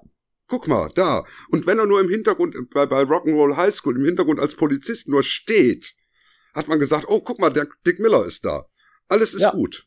Also, Vollkommen richtig. der war aber, also, aber wie gesagt, aber wie gesagt, diese, diese Inflationierung des Begriffes Ja. Kultschauspieler, ähm, da tue ich mich ein bisschen schwer mit. Und ich finde, die, das eigentlich das einzige für mich noch existierende Äquivalent zu Dick Miller ist in meinen Augen Lance Henriksen, weil der nicht Mhm. nur eben unglaublich viel gemacht hat, jetzt mittlerweile seit 40 Jahren, sondern weil der neben den Horror- und Science-Fiction-Sachen auch immer wieder in richtig großen, guten Filmen kleinere Rollen hatte. Weil Ja. der immer wieder auch mal gute Fernsehrollen gespielt hat, weil der auch immer als Schauspieler wirklich gut war. Mhm, Also. Lance Henriksen ist jemand, wo ich das, das, das, das Attribut Kultschauspieler wirklich noch gelten lasse, wie bei Dick Miller. Aber wie gesagt, viele andere finde ich, äh, da ist das für mich einfach mittlerweile zu inflationär geworden. I was just staying alive, making movies. I think I must have been four or five pictures before I realized I was a movie actor. Also wie gesagt, ich werde Dick Miller auf alle Fälle vermissen, spätestens beim nächsten Joe Dante-Film, wenn dann noch mal einer kommt. oder bei, bei Joe Land Das bringt uns zu einem ganz spannenden Thema. Lass uns das mal kurz als Thema vorziehen, weil du gerade Joe Dante sagst und wir haben Mhm. auch neulich schon mal drüber gesprochen. Ich finde gut, wenn wir das jetzt hier auch reinmachen. Ähm, Joe Dante, ja, wenn Joe Dante noch mal einen Film macht, Mhm. dieselbe Sache, dieselbe Frage kannst du stellen für ich glaube, das Gros der wirklichen Kultregisseure der 90, äh, 80er, die leben ja alle noch, aber was ist mit dem nächsten Film von John Landis? Was ist Mhm. mit dem nächsten Film von John Carpenter? Bis vor ein Mhm. paar Monaten konnte man noch fragen, was ist mit dem nächsten Film von George Romero? Unsere Helden, die Leute, die damals in Serie Granatenfilme rausgehauen haben. Ich meine, man Mhm. muss sich heute, ich habe gerade einen Artikel geschrieben für das Zombie-Magazin von Markus Hage, ähm, eine Retro-Review zu Fürsten der Dunkelheit von Carpenter. Und da habe ich noch ein bisschen, bin ich nochmal zurückgegangen in die, in die Geschichte von Carpenter. Und wenn man sich klar macht, Carpenter hat hintereinander Darkstar, Halloween, The Fog, das Ding aus einer anderen Welt, die Klapperschlange. Der, der hat in Serie Kultfilme Mhm. rausgehauen. Was Mhm. ist aus dem, wa- warum ist der heute nicht mehr, nicht mehr aktuell? Warum ist Joe Dante nicht mehr aktuell? Warum ist John Lance nicht mehr aktuell? Die Leute sind doch alle noch da. Ja, weil die, weil die keine 100 Millionen Dollar Budgets brauchen, um Filme zu machen. Ja, aber da müssten sie doch diese Budgets, die kleineren, dann auch wenigstens zusammenbekommen. Warum bekommen irgendwelche Spacknasen, die beim, die, von denen ich beim Fantasy Filmfest jedes Jahr irgendwelche Streifen sehe, ihre 5, 10, 15 Millionen zusammen? Warum Richtig. geht nicht eine Firma wie Blumhaus hin und sagt, pass auf, super geil, die ganzen alten Jungs sind ja noch da, wir nehmen die alle noch. Oder sind die, wie wir eben unterstellt haben bei äh, Scorsese, sind die auch mittlerweile leer? Sind die mittlerweile 60, 70 Jahre alt und, und einfach auch nicht mehr in, in, in der kreativen Leistung dazu fähig? Oder, oder haben die keine Lust mehr? Das kann natürlich auch sein, weil Carpenter bin ich mir sicher, dass der keine Lust mehr hat. Der kann mit seiner Musik durch die Welt reisen und hat da Erfolg und hat da den Zuspruch des Publikums, den direkten Zuspruch des Publikums. Fürs Geld braucht er keine Filme mehr zu machen. Das weiß ich nicht, weil mein, mein, mein Problem damit ist, ich habe mich vor Jahren mal mit Timothy Bond unterhalten. Das ist ein kanadischer Regisseur, der ist sehr stark im TV-Bereich aktiv. Ich hatte ein Projekt mit dem zusammen gemacht. Und der sagte mal zu mir, das fand ich ganz spannend, der sagte, weißt du, was die äh, reichste Gewerkschaft Amerikas ist? Sag ich, das ist jetzt eine sehr seltsame Frage, aber nee, weiß ich nicht. Sagt er, das ist die Reg Regiegewerkschaft, die ähm, äh, Directors Guild of America. Sagt er, weißt du auch warum? Sag ich, nee. Sagt er, weil alle Regisseure zahlen mit ihren Gebühren da Geld für ihre Rente ein und kein Regisseur geht jemals in Rente. Regisseure drehen, bis sie Das- umfallen. Stimmt, das stimmt. Die müssen deswegen nichts auszahlen und deswegen sind die so stinkreich. Und der Punkt ist, ich glaube tatsächlich, dass die meisten Regisseure, die ich kenne, Entschuldigung, auch in hohem Alter wirklich Interesse, zum Beispiel auch Dario Argento. Dario Argento versucht seit unfassbaren vier Jahren diese Neuverfilmung von Sandman aufzustellen. Und kriegt das nicht mal über Crowdfunding. Dario Argento kann kein Geld über Crowdfunding Ja organisieren. gut, aber Dario Argento hat auch die letzten fünf Filme nur Scheiße gemacht. Die letzten fünf ist noch großzügig ausgedrückt, aber es Ja, geht darum, also- dieser Mann ist ja wirklich ein Kultregisseur. Und wenn sie Big Budget auftreiben können, um Suspiria zu remaken, aber, die, aber keine zwei Millionen, aber keine zwei Millionen haben für den Originalregisseur, finde ich persönlich läuft da ein bisschen was schief. Aber vielleicht ist das auch nur so, weil vielleicht würden Leute mit 20, 30 heute sagen, Alter, das sind Regisseure, die sind 30 Jahre über ihre Zeit. Ist doch kein Wunder, dass die out sind. für mich ist der halt nicht out. Für mich sind diese Leute alle noch sehr präsent. Ja, aber andere Regisseure wie Robert Weiss und ähnliche haben es ja auch geschafft, bis in die bis in ihre 80er, bis in die 90er teilweise noch gute Filme zu machen, die wirklich gut Richtig. waren. Und ich hatte gehofft vor, das ist jetzt mittlerweile auch schon 10, 15 Jahre her, ich hatte ja damals gehofft, dass bei dieser Serie Masters of Horror, da haben Mhm. sie ja viele der alten Recken Genau. nochmal ausgebuddelt, dass das vielleicht dazu führen würde, dass die auch wieder so ein bisschen Schub kriegen, dass man einfach sieht, auch Leute wie Don Coscarelli, dessen Folge äh, Incident on and off a Mountain Road ich großartig fand, ähm, dass man denkt, okay, die, die Leute kriegen wieder ein bisschen Schub dadurch, aber das ist nicht passiert. Ja, Und, und Coscarelli ähm, hat ich- doch zwei Filme danach noch gemacht, zwei große. Ja, Der ja, hat aber den, den äh, John Dice at the End gemacht. Der war okay. Der hat Baba Das- Hotep gemacht, der auch okay war. Und aber der hat Hotep war ja lange, lange davor. und der hat den den den Phantasm 5 gemacht, der nicht okay war. Richtig. Und deswegen, und auch, und auch John Dysart, die hat, ist ja wirklich low, low budget gewesen. Also ich Ja. sage ja nicht, dass die Leute nicht arbeiten. Ich sage nur, dass sie halt wirklich nicht mehr, dass dieser, dass die völlig ihren Status verloren haben, völlig den, da auch den Respekt verloren haben, dass man sagt, wenn, ich sage mal ganz plump gesagt, wenn zu mir als Studioboss ein John Carpenter käme und sagt, ich brauche vier Millionen für einen Film, würde ich sagen, wo ist der Scheck, auf dem ich unterschreiben muss? Absolut. Ähm, das, das tut mir dann weh, weil ich denke, das sind Leute, die waren mal Talk of the Town, das waren unsere Helden. Mhm, mhm. Aber, Und aber die apropos, Leute, wobei- wollen, wobei die Leute wobei- wollen heute den, äh, lieber den neuen John Wan, äh, John Wan oder James Wan, James Wan heißt er, ne? James, James Wan. Film sehen oder einen neuen Saw sehen. Oder den neuen keine. Eli Roth sehen. Ja, richtig. Die wollen keine guten Ähm, Filme mehr sehen. Ja, wobei mich das aber erinnert, es gibt ja durchaus noch einige alte Recken, die sind noch aktiv und jetzt, ähm, ich äh, sag mal so, Rogero Deodato. Nee, reden wir nicht drüber. Hab ich drüber geschrieben, reicht. Du hast es neulich gesagt, jetzt raus damit. Rogero Deodato, komm, put, put, put, put, put, ja. Ruggero Deodato hat nach fast 25 Jahren einen Langspielfilm gedreht, der auch letztes Jahr auf den äh, Fantasy Filmfest Nights seine Premiere hier in Deutschland gefeiert hat, namens Ballad in Blood und den habe ich mir jetzt angesehen und das ist ein Film von einem alten geilen Mann, wie er sich vorstellt, wie die Jugend heute lebt. Sorry, ist ein Und- Scheißfilm. Ich wollte gerade sagen, ich schließe daraus, der ist jetzt eher nicht so gut. Der ist, der ist absolut strunzige Drecksscheiße. Entschuldigung. Da ist nichts dran, was einen auch nur fünf Minuten lang an diesen Film fesseln könnte. Also im Grunde genommen ist es damit ein typischer Rogero Deodato-Film. Hm, Ja, das kannst du ja nicht sagen, ne? Ich meine, der Mann hat Barbarians gedreht, der Mann hat Cannibal Holocaust gedreht, der hat äh, Mondo Cannibale 2 gedreht, der hat den also, Schlitzer ja, deswegen gedreht. halten wir doch mal fest, Rogero Deodato hat, im, hat zu seinen besten Zeiten unterhaltsamen Scheiß gedreht. Scheiß hat er mal gedreht. Aber es war bestenfalls was unterhaltsamer Scheiß. Ja, ja, aber er hatte immer so eine gewisse Note drin, sagen wir es mal so. Aber da ist gar nichts mehr. Der, der hat sein Mojo komplett verloren. Also schlimmer noch als Argento. Also, das, das soll was heißen. Nee, also da ist gar nichts. Also vielleicht lä lässt uns das auch, vielleicht lässt uns das auch äh, darauf kommen, dass man vielleicht sagen sollte, es ist vielleicht nicht immer gut, wenn die alten Recken doch nochmal ausgebuddelt werden. Vielleicht ist das, was wir uns wünschen müssten, dass John Landis, Joe Dante und Roger äh, und, und John Carpenter nie wieder einen Film machen. Vielleicht ist das wichtig, dass man sagt, die Enttäuschung sparen wir uns lieber. Ja, ich meine, The Wort war ja auch nicht gerade die große Offenbarung. Also, ich weiß, dass du den magst, aber ich weiß, ja, ich weiß, dass du den magst, aber äh, da bist du auch ganz alleine mit deiner Meinung. Ist ja auch schön, ich, mal alleine ich, zu ich, sein. ich und nein, nein, ich und John Carpenter finden ihn gut. Ja, gut, okay. gut, du hast mit John Carpenter etwas gemeinsam. Damit habe ich ja wohl die Expertise auf meiner Seite. ja, gut, okay. Okay. Ähm, Nachdem wir unsere Kult Heroes nun äh, gut niedergemacht haben, äh, können wir ja mal ein bisschen was Positives vorschlagen. Kommen wir mal zu unseren Geheimtipps.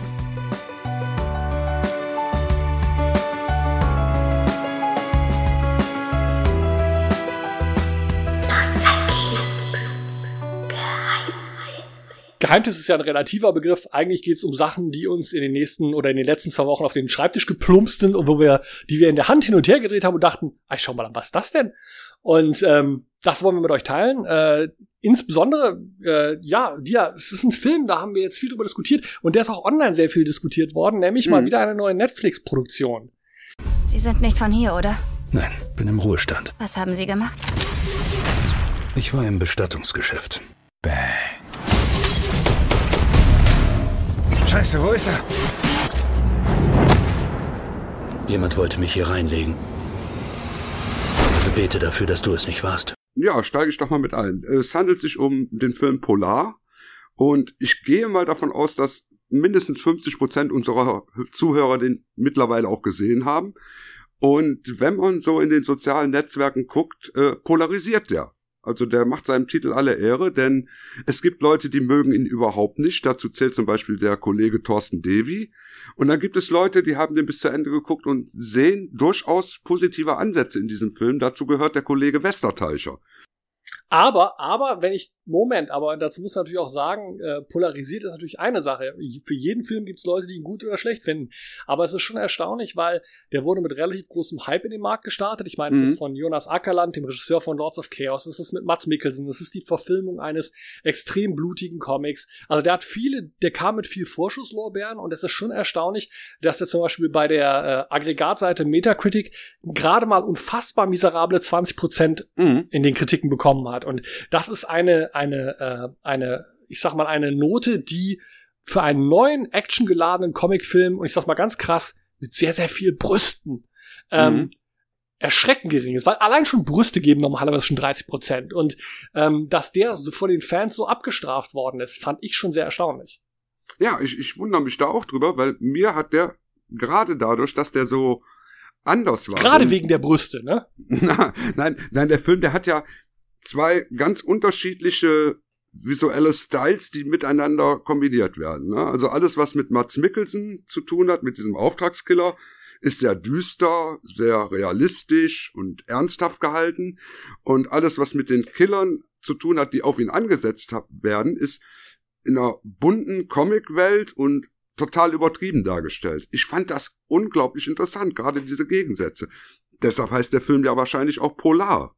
Ja, mit und, Sicherheit, also von Polar Opposites. Ähm, aber ja. ich persönlich muss auch dazu sagen, was für mich ein Problem war, äh, und ich habe das auch auf Facebook geschrieben, der Film ist unheimlich gewaltgeil im Sinne von, ich habe überhaupt nichts gegen Gewalt in Filmen, aber der Film suhlt sich in der Gewalt, der Film hat Spaß daran, sowohl die positiven wie auch die negativen Figuren zu quälen. Und ähm, ich habe noch keinen Film erlebt, bei dem so viele Leute auf Facebook gesagt haben, ich habe nach einer halben Stunde ausgeschaltet. Also normalerweise ja. gucken auch Leute, die einen Film nicht gut finden, gucken ihn durch. Und bei mir war der, ich kann exakt sagen, wann bei mir Schluss war, als der Killer gefasst wird von seinen Gegnern, die ihn in einer, äh, ihn total zusammengeschlagen in einer Lagerhalle aufhängen an Ketten.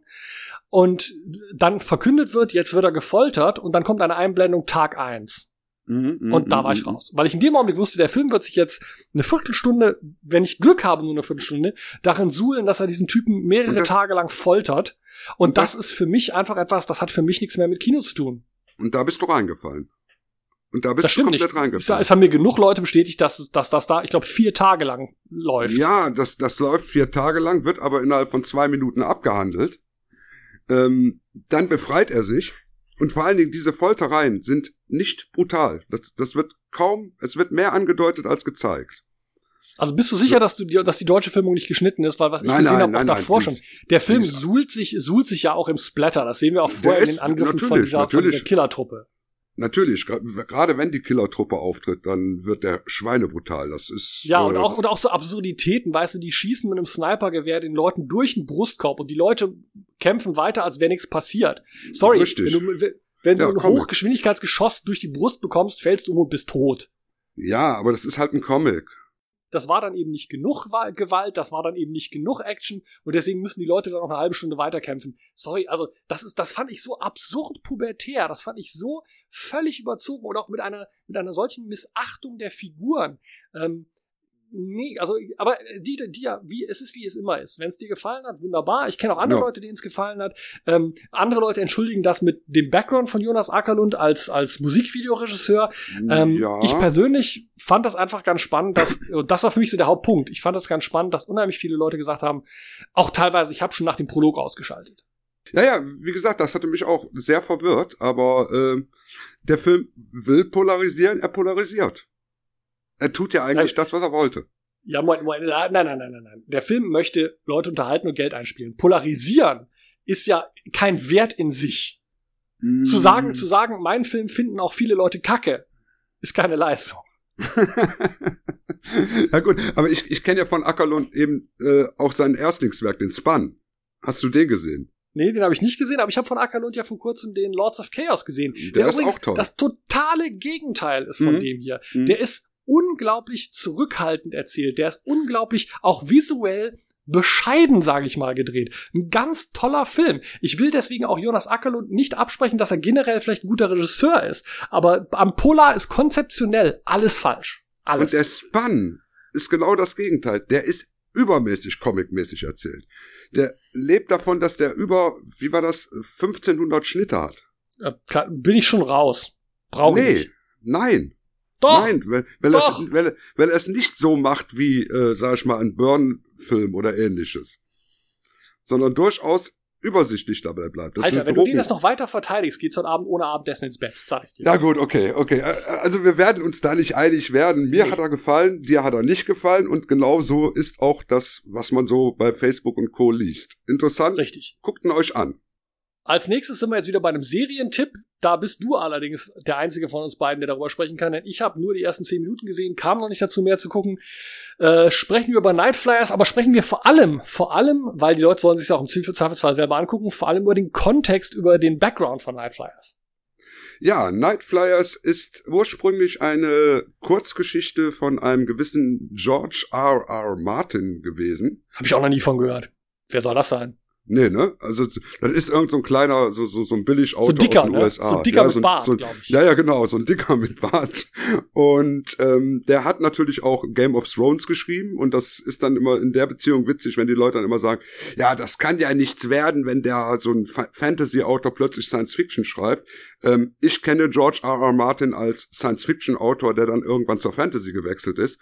Und Richtig. Night Flyers ist eine sehr, sehr ernsthafte Science-Fiction-Geschichte gewesen ähm, über ein Raumschiff, was unterwegs ist, um eine fremde Intelligenz zu kontaktieren, die zwischen den Sonnensystemen unterwegs ist. Und zwar immer genau im Leerraum zwischen den Sonnensystemen fliegt. Dieser Kontakt ist nicht das Wichtige an der Story, sondern dass das Raumschiff plötzlich anfängt, die Leute, die auf dem Raumschiff sind, umzubringen.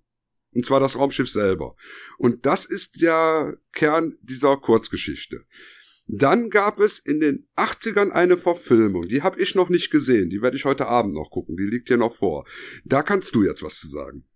Ja, die Verfilmung äh, war damals sehr ungewöhnlich, deswegen, weil sie nicht, das war keine große Studioproduktion, es war eine ganz kleine Independent-Produktion, also es war auch nicht viel Geld da, aber die Effekte hat damals eine Firma gemacht namens Fantasy 2 Film Effects, die sehr hoch angesehen waren bei, gerade bei Science-Fiction und Fantasy-Fans, weil die für wenig Geld tolle Sachen abgeliefert haben.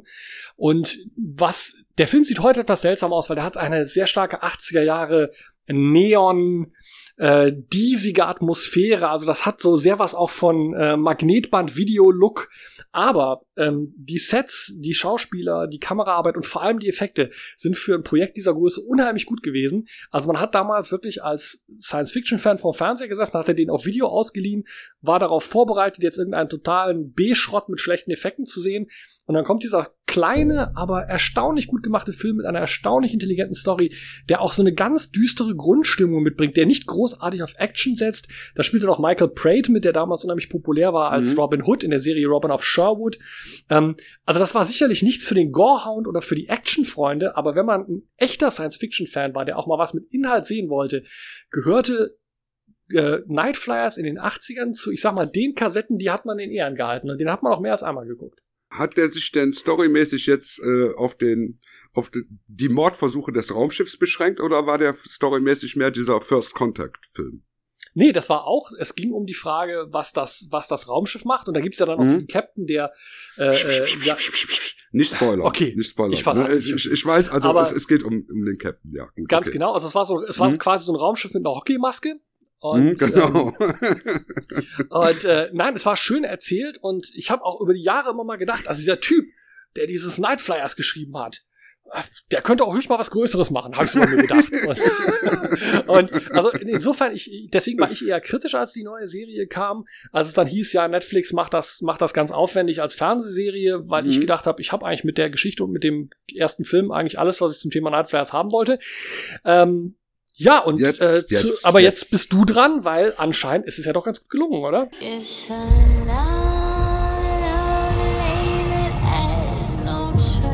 Das muss aufregend sein. Eine Chance auf den ersten Kontakt mit Außerirdischen. Unsere Welt geht unter. Und der Nightfly ist unsere einzige Chance. Und davor habe ich Angst.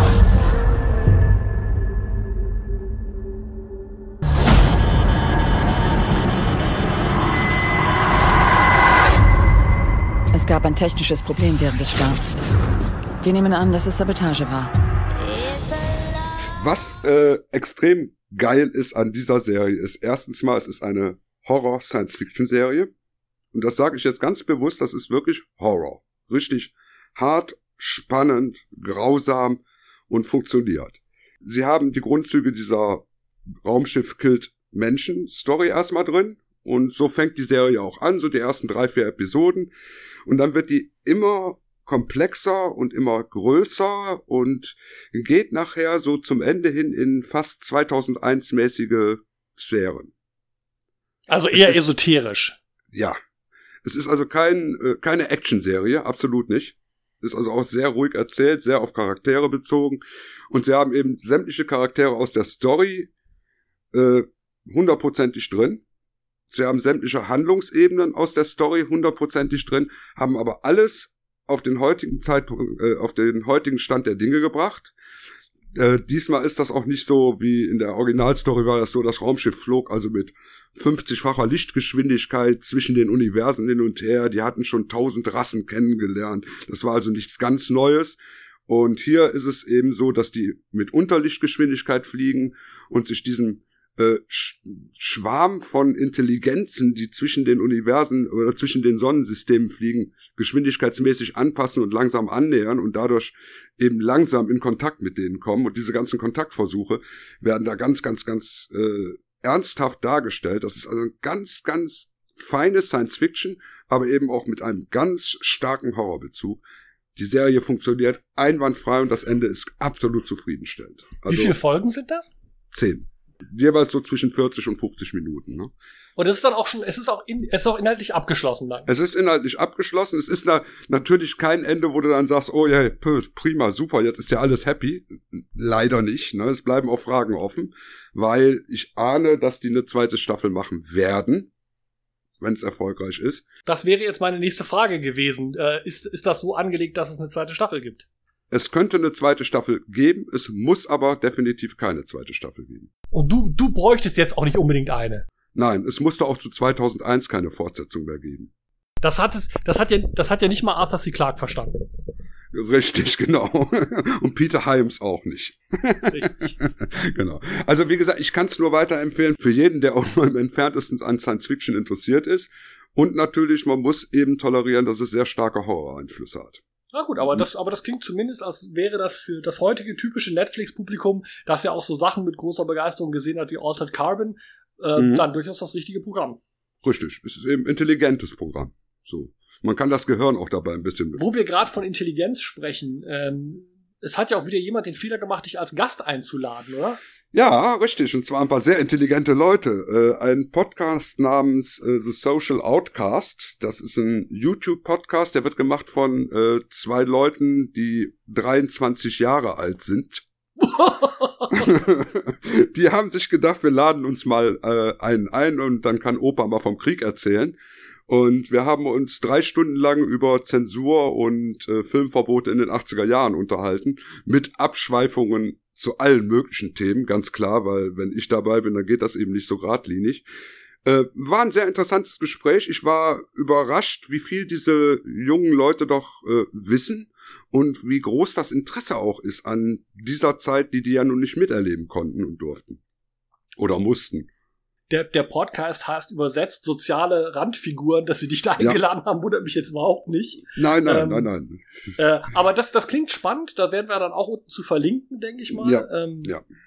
Äh, dann ist sicherlich auch noch ein Thema, was wir jetzt, wo wir gerade bei der, ich sag mal, vermischten Sektion sind, äh, mhm. noch ansprechen sollten, ist für mich, ja, Perry Roden Band 3000. Da muss ich jetzt zusagen, es erscheint diesen Monat, also ich denke, ich glaube so am 15.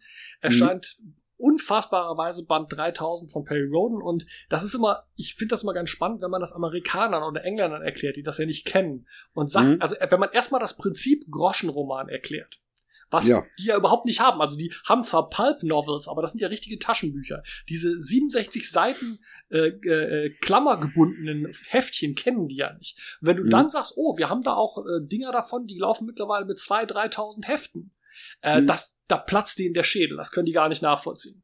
Und Mhm. ich habe ja über das Thema Perry Roden ja schon mal ganz ausführlich vor ein paar Wochen in einem Perry Roden Podcast gesprochen, den werden wir auch nochmal unten verlinken. Da wird dann Mhm. sehr schön erzählt, was so meine Sozialisation war in Perry Roden. Ich war ja auch an den Arbeiten an einer Perry Roden Miniserie beteiligt. Aber es ist auf jeden Fall jetzt ganz spannend. Also deswegen werde ich das jetzt hier alles nicht nochmal nachholen. Das können die Leute dann in den Perry Roden Podcast lesen. Aber wie stehst du denn so zu Perry Roden? Also ich habe Perry Roden äh, gelesen seit 1968 bis zu Band 500 und habe dann irgendwie aufgehört. Warum weiß ich nicht. Und bin auch, hab's auch nie wieder geschafft, da irgendwo einzusteigen, weil ich dann doch in der ernsthafteren Science Fiction irgendwann gelandet bin. Also es war nicht mehr meine Welt. Das sind zwei ganz spannende Punkte, die du da ansprichst, glaube ich. Äh, Der erste ist, sicherlich bei Perry Roden ist es im Gegensatz zum, Beispiel- zum Beispiel zu John Sinclair oder Jerry Cotton ganz schwierig, später nochmal den Einstieg zu finden, Ja. weil das eine unfassbar komplexe Mythologie ist.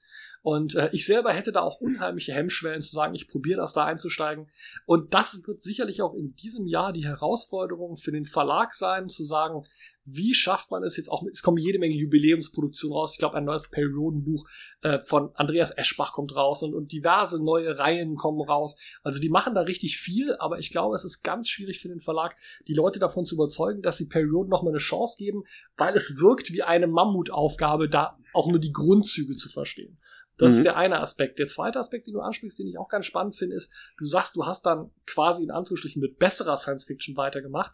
Mhm. Ich denke das oft, ich bin ja auf Facebook auch in einigen so Heftromangruppen und ich bin manchmal ein bisschen erschüttert, weil für, bei mir war das auch so. Ich habe 80, 81 John Sinclair entdeckt, habe das zwei, drei Jahre lang begeistert gelesen, da war ich 13, 14, 15. Mhm. Und ich glaube, und jetzt, ich möchte niemandem vor die Füße treten, aber der Sinn der Sache ist, dass du mit diesen Dingern deinen Einstieg in ein Genre findest und dann nach zwei, drei, vier Jahren entdeckst, oh, da gibt's aber noch bessere, größere Autoren. Also ich sag mal, bei John Sinclair zum Beispiel, dass du nach drei Jahren John Sinclair entdeckst, oh, es gibt Stephen King. Mhm. Mhm. Mhm. Und dass du dann, ich sag mal, auf die bessere Belletristik, die bessere Trivialliteratur umsteigst und dann irgendwann auch mal in Anführungsstrichen zu richtig hochwertiger Literatur. In meinen Mhm. Augen sollte das immer ein, ein, eine Stufe auf einer Treppe nach oben sein. Und mich erschrecken Leute, die ihr Leben lang nichts anderes lesen, wo du immer denkst, Richtig. Das kann doch nicht dein Leben lang dein literarischer Maßstab sein. Hier Butler Parker oder Ronco Billy oder oder oder äh, Chefarzt Dr. Norden oder eben auch John Sinclair. So gut die Hefte für sich sind, das will ich gar nicht absprechen. Aber der Sinn kann doch nicht sein, dass das alles ist, was du dein Leben lang liest. Denn ich habe es äh, jetzt vor einem Jahr noch mal versucht, die Dr. Morton-Romane sind ja neu rausgekommen, die werden ja jetzt im Mhm. Moment neu aufgelegt. Und dann habe ich mir gedacht, okay, die hast du damals auch gelesen, äh, hol dir mal so zwei, drei Dinger davon. Und dann habe ich mich dann abends so ins Bett gelegt und habe dann so, ja, du liest ja so, so ein Heftchen, liest ja in zwei Stündchen, hast du das ja durchgepfeffert. Ähm, dann liest du das so und sagst ja, ja, das hat mir jetzt aber überhaupt nichts gegeben. Das war dumm geschrieben, die Charaktere waren einfallslos, die Story war uninteressant im Endeffekt. Also, warum sollte ich sowas noch weiter lesen? Ich habe so viel gute Bücher im Schrank stehen, das, das brauche ich nicht. Ich möchte etwas haben, was mich in eine Welt reinzieht. Nicht etwas, was mich nur so kurzfristig mal irgendwo ablenkt. Also so viel Zeit habe ich gar nicht. Es sollte eine Einstiegsdroge sein und dass du dann irgendwann auf den harten Stoff umsteigst. Und das, Genau. finde ich, fehlt mir bei so vielen Leuten, wo ich immer denke, die haben sich gar nicht weiterentwickelt. Die lesen denselben Kram, den sie mit 13 gelesen haben. Und das Richtig. kann es doch nicht sein. Ich gucke ja auch nicht mehr die gleichen Filme, die ich mit 13 geguckt habe. Auf jeden Fall, das, das finde ich ganz spannend. Äh, Also Perry Roden, ich wünsche den Kollegen natürlich viel Glück. Ich bin Perry Roden ja auch immer noch freundschaftlich verbunden, aber ich denke, die haben da eine echte schwere Aufgabe vor sich, dafür wieder noch verstärkt Publikum zu finden, was eben bei John Sinclair oder bei Jerry Cotton einfach nicht das Problem ist. Und ähm, ich äh, bin mal gespannt, was sich da dieses Jahr noch tut. Ich bin sicher, die Presse wird auch einiges noch dazu machen. Ähm, aber auch da gestehe ich wieder, ich werde auch Band 3000 nicht kaufen und nicht lesen. Äh, den werde ich kaufen und lesen. Ich habe den, den Tausender gekauft damals und den 2000er und ich werde auch den 3000er kaufen und auch lesen, äh, um zu wissen, wie weit sind die da jetzt in ihrer Welt fortgeschritten und komme ich da irgendwas kenne ich davon doch irgendwas. Also außer Was? dass sich Perry Rodens Augenbrauen äh, Augen irgendwann zu engen Schlitzen verengen. Also ich Per weiß Perrys, nicht. Perrys sich zu Schlitzen verengende Augen waren für mich immer das Science-Fiction-Äquivalent zu John Sinclair, der aus bizarren Gründen Zigaretten immer als Stäbchen bezeichnete. Ich steckte mir ein Stäbchen zwischen die Lippen. Und ich habe schon als 13-Jähriger gedacht, wer nennt Zigaretten denn Stäbchen? Ja, Alter! Ja, ja, ne? Damals Also, gab's ja dazu- diese ganzen dünnen Zigaretten noch gar nicht.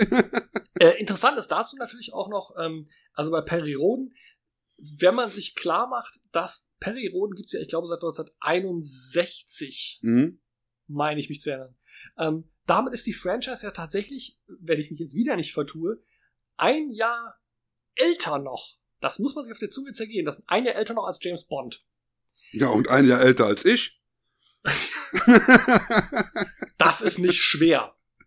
ähm, äh, aber der Punkt ist, also ich finde das ganz spannend, weil ähm, natürlich ist es überhaupt nicht spannend, dass Perry Roden ja älter ist als James Bond. Es bildet nur für mich die perfekte Überleitung ins nächste Thema, wo es nämlich um James Bond geht. Ja, genau. Dann red doch mal über James Bond. Also wie, wie Verena, äh, Verona Feldbusch in, in, der, in der Piepshow in, auf RTL 2 in den 90ern sagte, das ist eine gute Überleitung. Ja. Und zwar, also James Bond. Jetzt sind wir bei James Bond. Ich bin ja auch äh, äh, großer Fan. Und jetzt muss ich mal kurz eine Anekdote erzählen. Ich darf, da, darf ich auch mal was sagen. Ähm, Ausnahmsweise. und zwar, ähm, ich bin ja auf Facebook in einer Gruppe mit dem schönen Namen Die scheißeste Musik wo gibt. Mhm. Und äh, in der tummeln sich also ein paar Leute, allerdings nur auf Einladung, es ist eine geschlossene Gruppe, die sich von YouTube die unfassbar schlechtesten Songs aller Zeiten grabbeln, die in diese Gruppe posten und dann wird fleißig diskutiert. Ist es schlecht genug für diese Gruppe? Warum ist es schlecht? Und so weiter und so fort. Also da gibt's die tollsten Sachen. Und immer wieder mal taucht ein, ein Clip aus der Hitparade aus den 80ern auf. Ein junges Mädchen namens Maike, damals noch Maxi Garden, singt einen Song namens I Like Otto. Und ja, damit ist äh, Otto Walkes gemeint und der Song ist von Ralf Siegel gewesen. Und ich meine, dieser Song ist unsäglich, da brauchen wir gar nicht drüber diskutieren. Es ist Vintage Ralf Siegel Mitte der 80er. Aber was die Sache besonders schlimm macht, ist, dass diese Maxi Garden, ähm, sie tut etwas, das ich glaube, sie selbst für Tanzen hält. Und Ja. ich weiß nicht, ob irgendjemand von unseren Zuhörern die Seinfeld-Episode ge- gesehen hat, in der es darum geht, dass Elaine Benesch nicht tanzen kann. Und Maxi Garden ist da wirklich ein Vorbild für. Also sie mag's tanzen nennen, ich nenne es epileptischer Anfall. Es ist Mhm. ganz schlimm. Ähm, man ist jetzt ein bisschen altersmilde, wenn man feststellt, ich dachte, die wäre 15, 16 gewesen, die war da gerade mal 13, aber trotzdem Mhm. Gewisses Rhythmusgefühl, gewisse Bewegungsfähigkeit sollten dabei sein. Aber auf jeden Fall ist dieses I Like Otto ein echter, echter äh, Klassiker des, de- der Facebook-Gruppe, die scheißeste Musik wo gibt.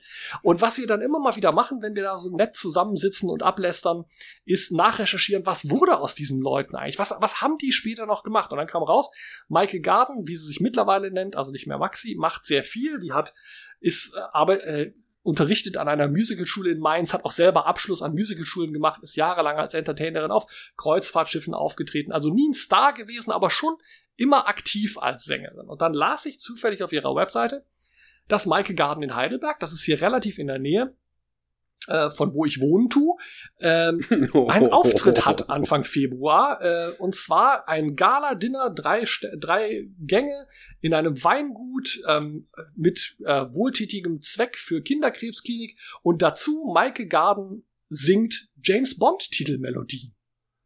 Und ich dachte, Mhm. na, das schau mal an.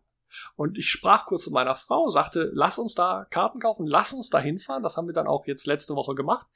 Und ähm, ich war natürlich jetzt auch voll darauf eingestellt, dass äh, die ehemalige Maxi Garden, die Sängerin von I Like Otto, ähm, sich da womöglich breitest möglich blamiert ähm, und war hochgradig baff, weil A, das Essen gut war, aber B auch Maike Garden ist eine außerordentlich charmante, attraktive Frau geworden. Die ist ja jetzt mittlerweile 44, ähm, kann toll singen, äh, begleitet sich selbst auf einem, in dem Fall einem E-Klavier und hat dann da immer zwischen den Gängen, also vor dem, vor dem ersten Gang, zwischen dem ersten, zweiten, zwischen dem zweiten, dritten und nach dem Dessert jeweils vier oder fünf Bond-Songs gesungen. Und wenn man das also hochrechnet, man kommt drauf, sie hat bis auf vier oder fünf alle gesungen. Und das erstaunlich gut. Und äh, wir können ja auch mal reinhören. Ich habe, als die China Eastons For Your Eyes Only gesungen hat, auch mal ganz kurz mein Video mitlaufen lassen. Mhm. For your eyes only, I never need to hide. You can see so much in me so much in me that's new. I never felt until I looked at you.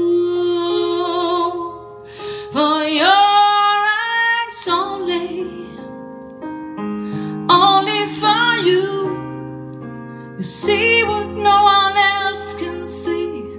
Now I'm breaking free for your eyes only, only for you. The love I know you need in me, the fantasy you freed in me,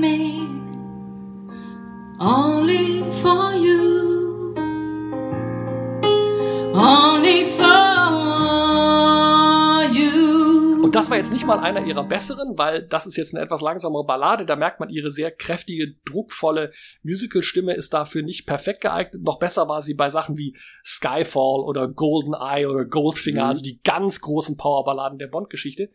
Und ich habe das euch deswegen erzählt jetzt, weil ich das einfach auch toll finde, dass so eine Franchise wie Bond, die Millionen, hunderte Millionen Kinofilme hervorbringt, ähm, äh, dass man die auch ganz anders erleben kann. Weil es war ein ganz Mhm. toller Abend äh, mit Melodien, die man kennt, seit man ein Kind war, die aber ein bisschen neu interpretiert wurden und ähm, wo man nochmal einen ganz neuen Aspekt hat. Das ist was ganz anderes als eine CD auflegen, Best of Bond Music.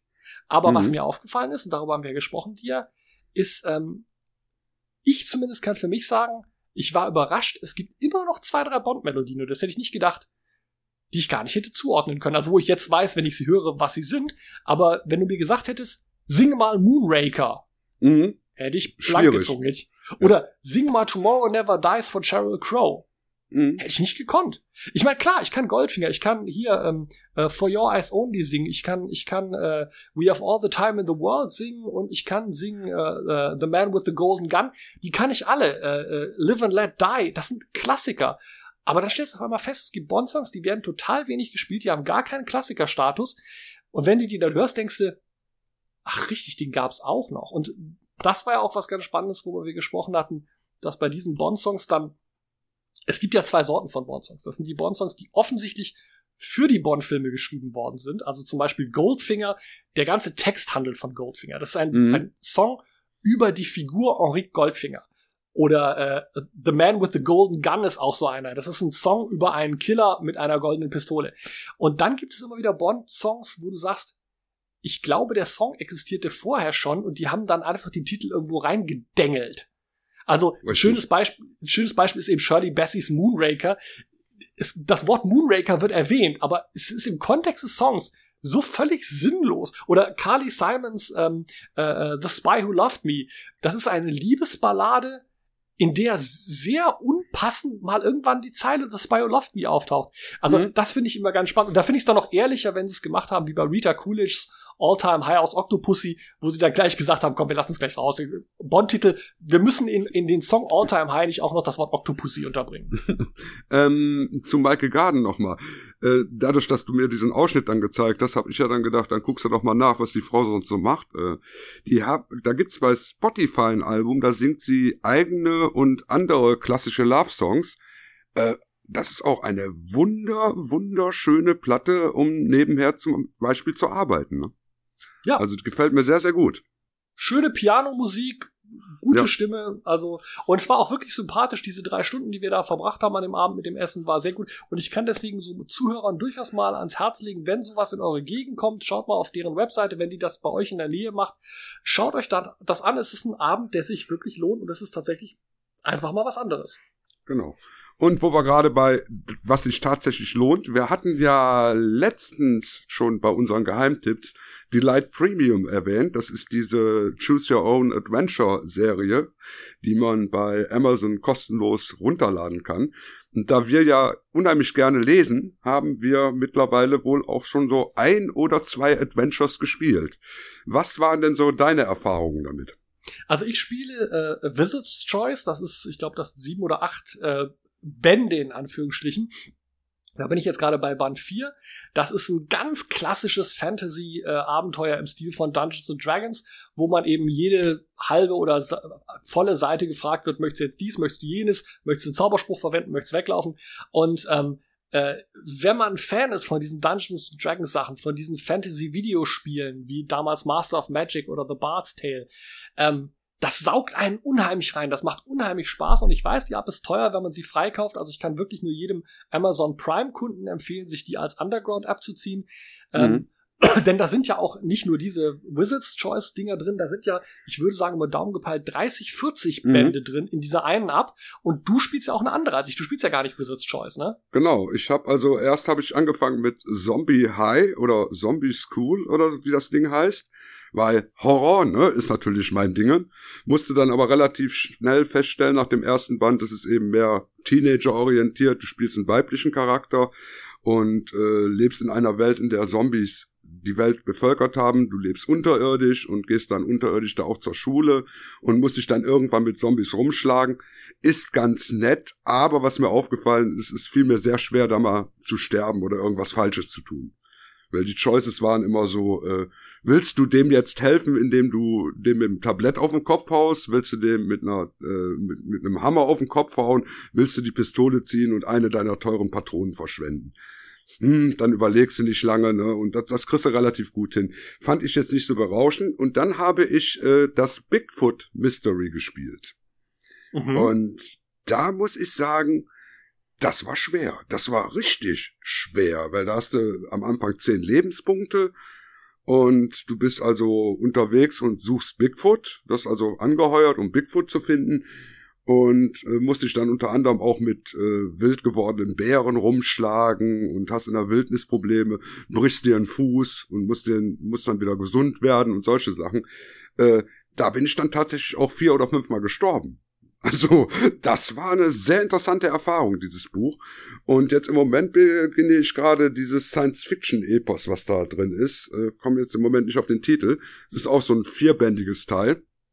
Und auch das klingt sehr interessant. Also mir macht das einen Höllenspaß. Es ist zwar keine hochwertige Literatur, aber es ist äh, spannende Unterhaltung, sagen wir es mal so.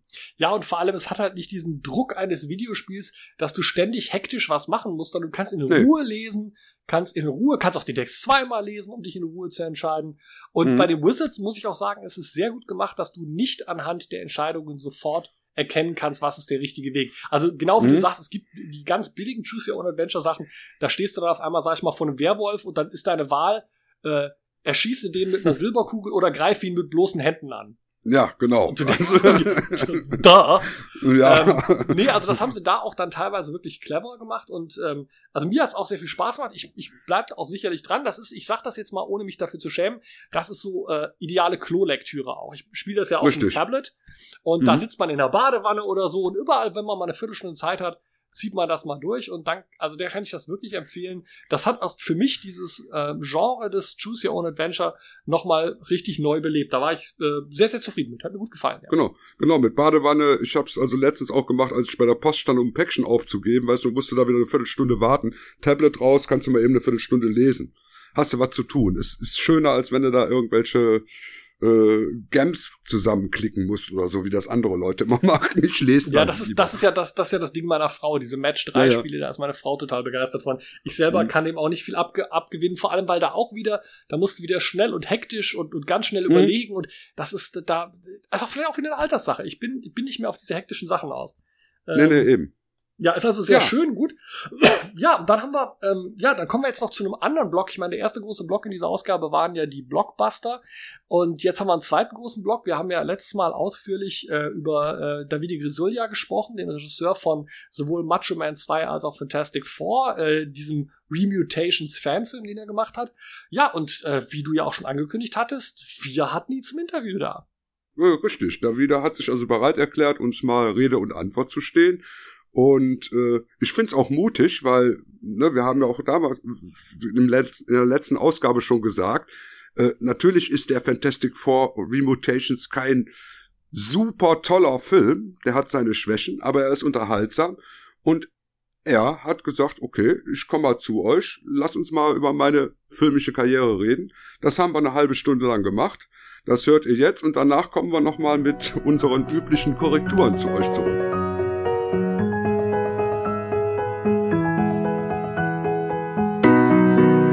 Nostalgeeks Interview. Ja, wie schon letztes Mal probiert, äh, fragen wir doch erstmal Sonja. Sonja, kannst du uns mal unseren Gast vorstellen?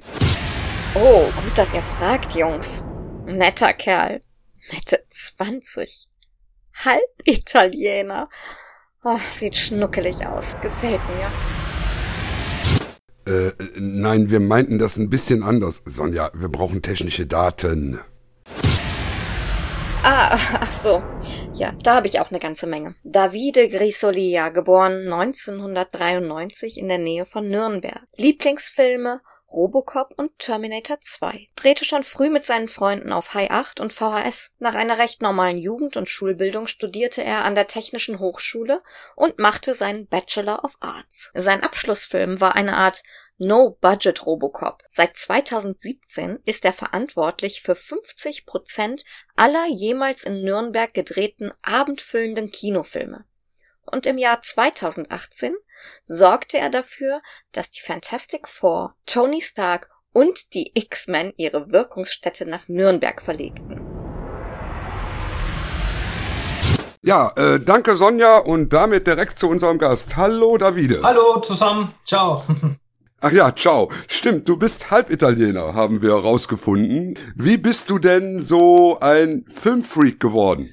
Ja, im Endeffekt äh, hängt es auch ein bisschen mit meiner Heimat zusammen. Ich bin eigentlich ganzer Italiener, sprich, ich bin zwar in Nürnberg geboren, aber ich bin tatsächlich ein Vollblut-Italiener, auch wenn man es mir nicht ansieht. Die meisten denken, ich wäre ein Russe oder ein Pole oder irgendwas. Auf alle Fälle ist es so, dass ich als Kind wenig Deutsch gesprochen habe, eigentlich gar nicht. Also bis ich fünf war, habe ich die Sprache eigentlich gar nicht gesprochen. Lag äh, auf der einen Seite eben an den italienischen Eltern, die kein Deutsch gesprochen haben wie auch äh, einfach in der Tatsache, dass ich als Kind äh, bisschen gesundheitliche Probleme hatte und das hat mich mehr oder weniger in ein Krankenhaus gezwungen, bis ich vier war, circa. Ui. Und äh, ja, dort hat mir mein Papa einen Fernseher mitgebracht mit einem Videorekorder. Und dort haben wir halt zusammen Filme geschaut und es waren so meine, meine Begleiter. In, und ja, dann habe ich irgendwann mal den Film Robocop angeschaut und das war halt eben der Film, der die Leidenschaft in mir entfacht hat. Und dann kam noch Terminator dazu, Freitag der 13. und so weiter und so weiter. Aber noch nicht mit vier Jahren, ne? Robocop oder so.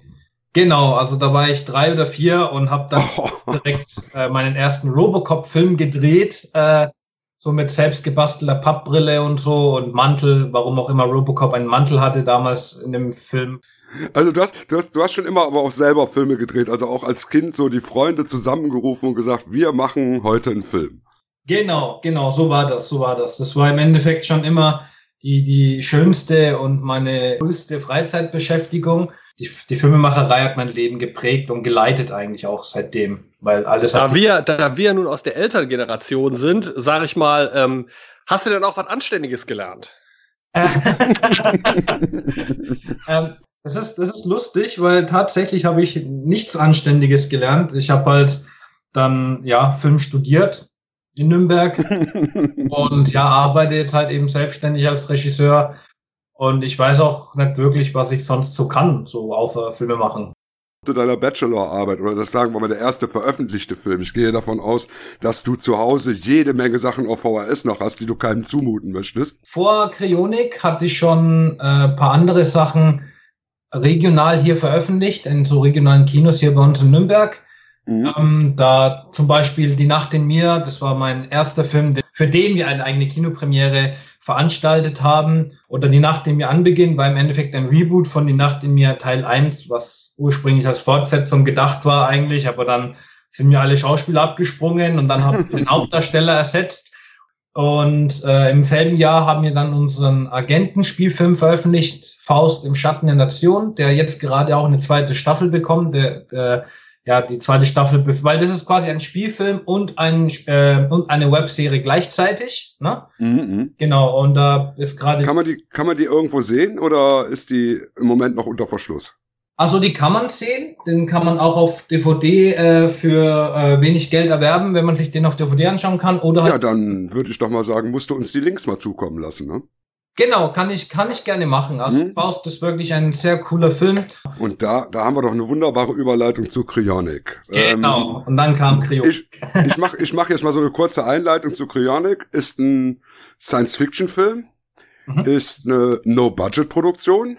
äh, hat den wunderbaren, den wunderbaren Mika Metz in der Nebenrolle, hat die äh, wunderbare Jennifer Weller dabei, die also ein wunderschönes Mädel und die kann sogar noch spielen. Und es ist, sag ich mal, ein No-Budget Robocop. Genau, richtig. Ein No-Budget Robocop. wie wie kam es dazu? Was hat dich da motiviert? Eine, eine sehr, sehr drastische Wendung in meinem Leben war 2012, als mein Papa plötzlich von uns gegangen ist. Mhm. Ähm, ja, und da, das kam halt sehr plötzlich, dass, dass er gestorben ist, weil der war eigentlich fit und er hatte nichts und so weiter. Und das Einzige, was ich von ihm hatte, waren die Erinnerungen. Und ich habe auch darüber nachgedacht, was, was, was, also was für ein Mensch wäre ich, wenn ich jetzt keine Erinnerungen hätte, zum Beispiel. Also mhm. wäre ich genauso wie ich jetzt bin, würde es meine Persönlichkeit komplett verändern. Und da ist mir eigentlich klar geworden, dass Menschen ohne Erinnerungen im Endeffekt nur eine leere Hülle sind. Und so kam ich dann auf die Idee, dass ich sage, okay, ich möchte diese Botschaft weiterbringen in Form eines Science-Fiction-Films. Und warum nicht genau ähm, die Richtung, die mein Leben geleitet hat, nämlich äh, jetzt Stichwort Robocop, Terminator und so weiter. Ne? Mhm. Ich dachte mir, okay, äh, ich möchte einen Film drehen mit einem Roboter, der einem Menschen äh, einfach diese, diese Sache klar macht, die mich jahrelang bis heute im Endeffekt beschäftigt hat. Dass sein Bewusstsein eben in diesen Körper, in diesen künstlichen Körper transplantiert, mhm. er halt immer noch da ist. Ja. Gut, dann äh, würde ich mal sagen, für deinen nächsten Film muss ich den größten Macho Man Fan der Welt äh, dazu rufen. Thorsten, übernimm mal. Macho Man ist natürlich für mich, ich bin ähm, Mitte der 80er, war ich äh, 17, 18 Jahre alt, ist das natürlich ein absoluter Kultfilm. Ähm, nicht nur als der einzige Nürnberger Actionfilm damals, sondern äh, unfassbar auch als Eitelkeitsprojekt für äh, René Weller, ähm, der sich ja damit quasi ein Denkmal setzen wollte. Äh, es, es gibt ja einen Grund, warum der auch seit Jahren immer wieder gezeigt wird, auch in Nürnberg. Und ähm, also, dass du den kennst, wundert mich nicht. Aber die Frage ist, wie kamst du auf die Idee zu sagen, geil, da mache ich eine Fortsetzung zu. Ich hatte damals einen kleinen Sponsor, der immer das Essen für meine Filme quasi zum Set gefahren hat. Ne? Mhm. Und in diesem Restaurant war Peter Althoff Stammkunde. Und der soll dort mal gefragt haben, äh, dem Chef, ja, sag mal, kennst du jemanden, der irgendwie so eine Kamera hat und ein paar Fotos macht und ein bisschen filmt oder so? Ich bräuchte so einen mini kleinen Werbespot für, ja, für meine Kampfsportschule. Dann hat er eben gesagt, ja klar, ich kenne da einen. Äh, ich sponsor so regelmäßig einen Filmemacher mit Essen und so für Set und wenn du willst, stell dich ihn dir vor. Genau. Und so bin ich dann in Kontakt zu Peter Althoff gekommen. Ich habe diesen Spot für ihn gedreht. Ja, und dann hat er mehr oder weniger meine Laufbahn ab dem Zeitpunkt so ein bisschen verfolgt, weil wir haben uns ganz gut verstanden. Und äh, ja, paar Jahre später habe ich das auch geschafft, äh, ihn zu überreden, in ein paar Musikvideos von mir mitzumachen. Mhm. So als, ja, so Gastauftritt und so, ne? Nachdem wir diese Videos zusammen gedreht haben und so und äh, ja, uns ganz gut verstanden haben, hat er mich gefragt, äh, Weißt du was? Hättest du eigentlich Bock bei Macho Man 2 mitzumachen? Hab davor vielleicht eine Fortsetzung zu drehen und so weiter. Dafür ging halt ein halbes Jahr oder so. Ich habe nichts mehr von ihm gehört. Und irgendwann hat er sich wieder bei mir gemeldet. Da war ich im, da war ich im Studium. Ja, wie schaut's denn aus? Halt, hättest du Lust, da jetzt mitzumachen irgendwie? Aber dann äh, hab ich, konnte ich ihn glücklicherweise zu einer Kinopremiere von mir einladen, nämlich von Die Nacht in mir anbeginnen. Das war quasi mhm. die zweite regionale Kinoveröffentlichung, die wir hier hatten.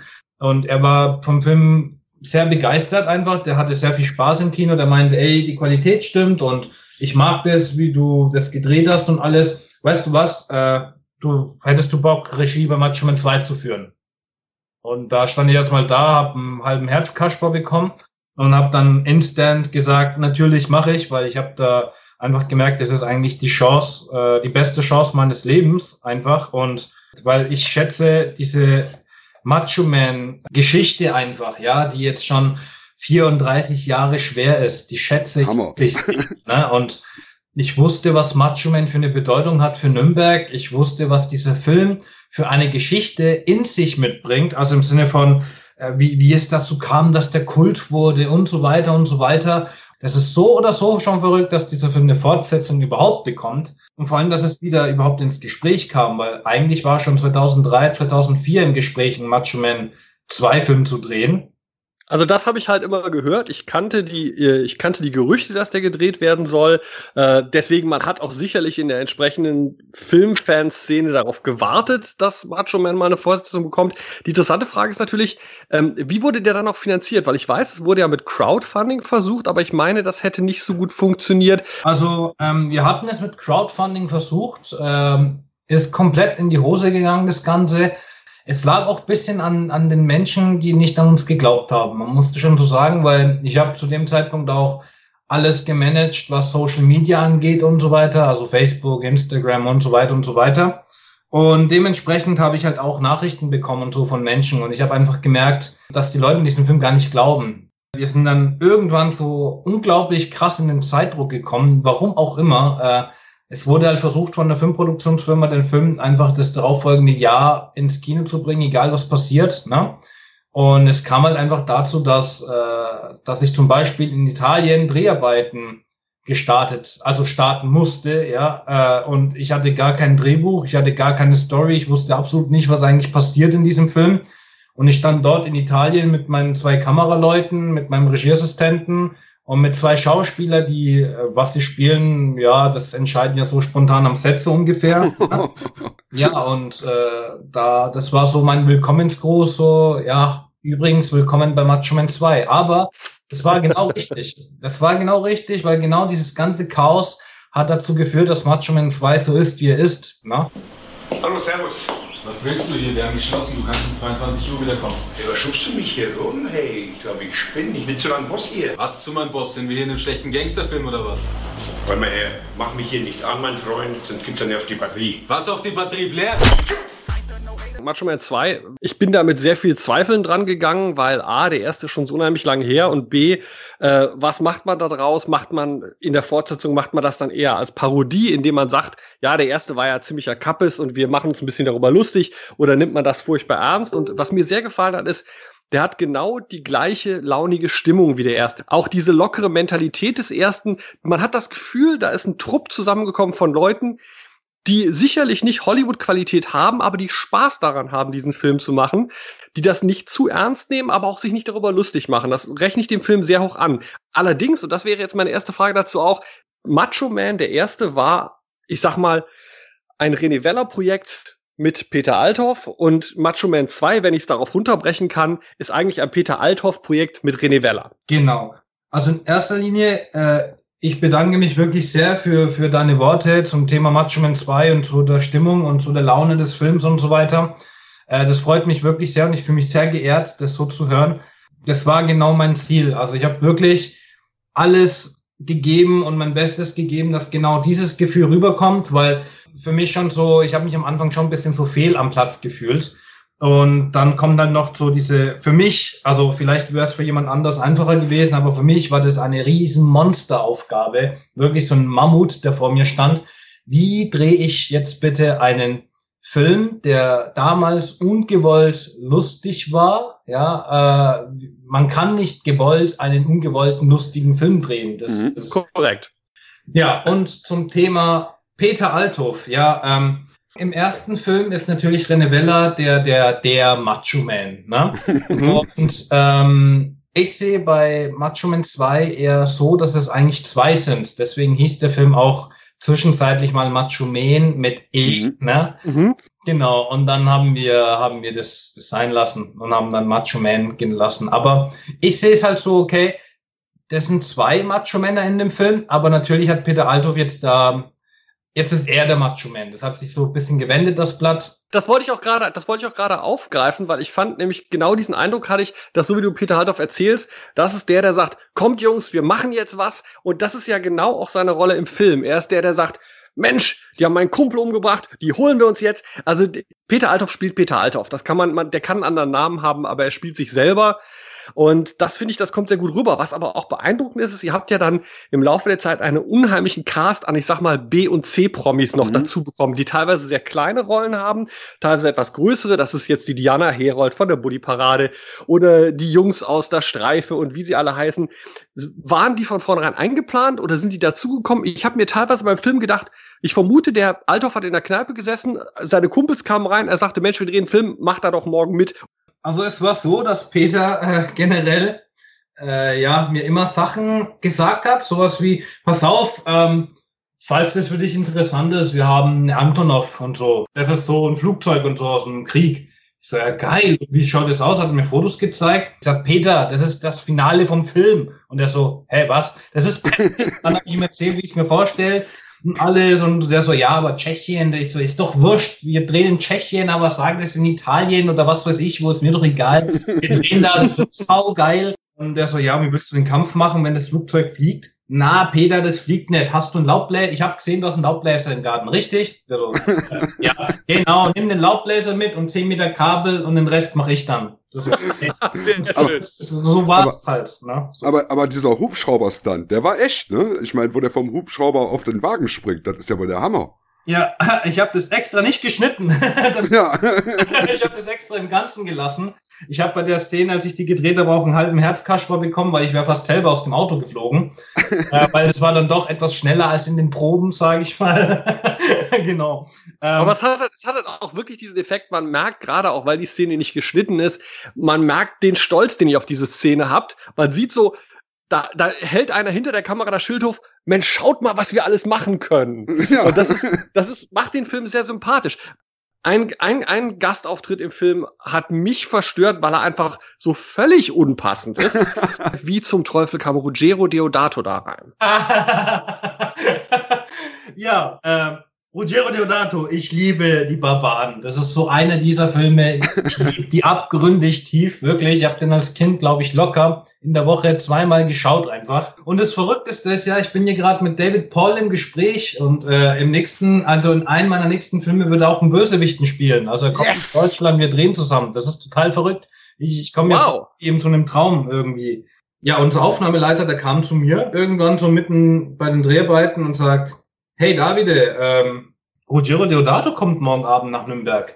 Ich so, bitte, bitte, bitte, bitte was? Der echte oder oder meinst du? genau, und er sagt dann so, ja, natürlich der echte, was denkst du denn? Der kommt morgen zur Filmbörse und so. So, der muss mitmachen bei Macho Man 2. Weißt du, äh, wenn, ich dies, wenn ich ihn treffe, möchte ich dieses Treffen verewigen. Und es gibt doch nichts Geileres, als ihn in, in diesem Film zu verewigen. Das ist doch geil. Stell dir vor, Kultfilm Nürnberg und so, ein Kultregisseur, ne, Barbaren und so. Außerdem bin ich voll der Fan, ich will ihn treffen.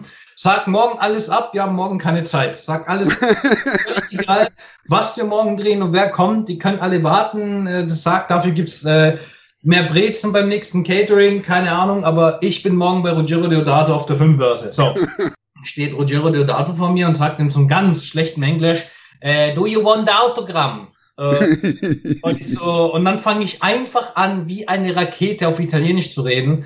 So, Ruggero Deodato, ich bin Ihr größter Fan und ich bin äh, gerade dabei, einen Film zu drehen und Sie müssen unbedingt mitmachen. Das ist mein allergrößter Traum und Sie wissen gar nicht, wie sehr ich mich freue, Sie zu sehen. Und es tut mir leid, dass ich gerade so schnell rede, aber ich kann nichts dafür. Ich bin voll aufgeregt.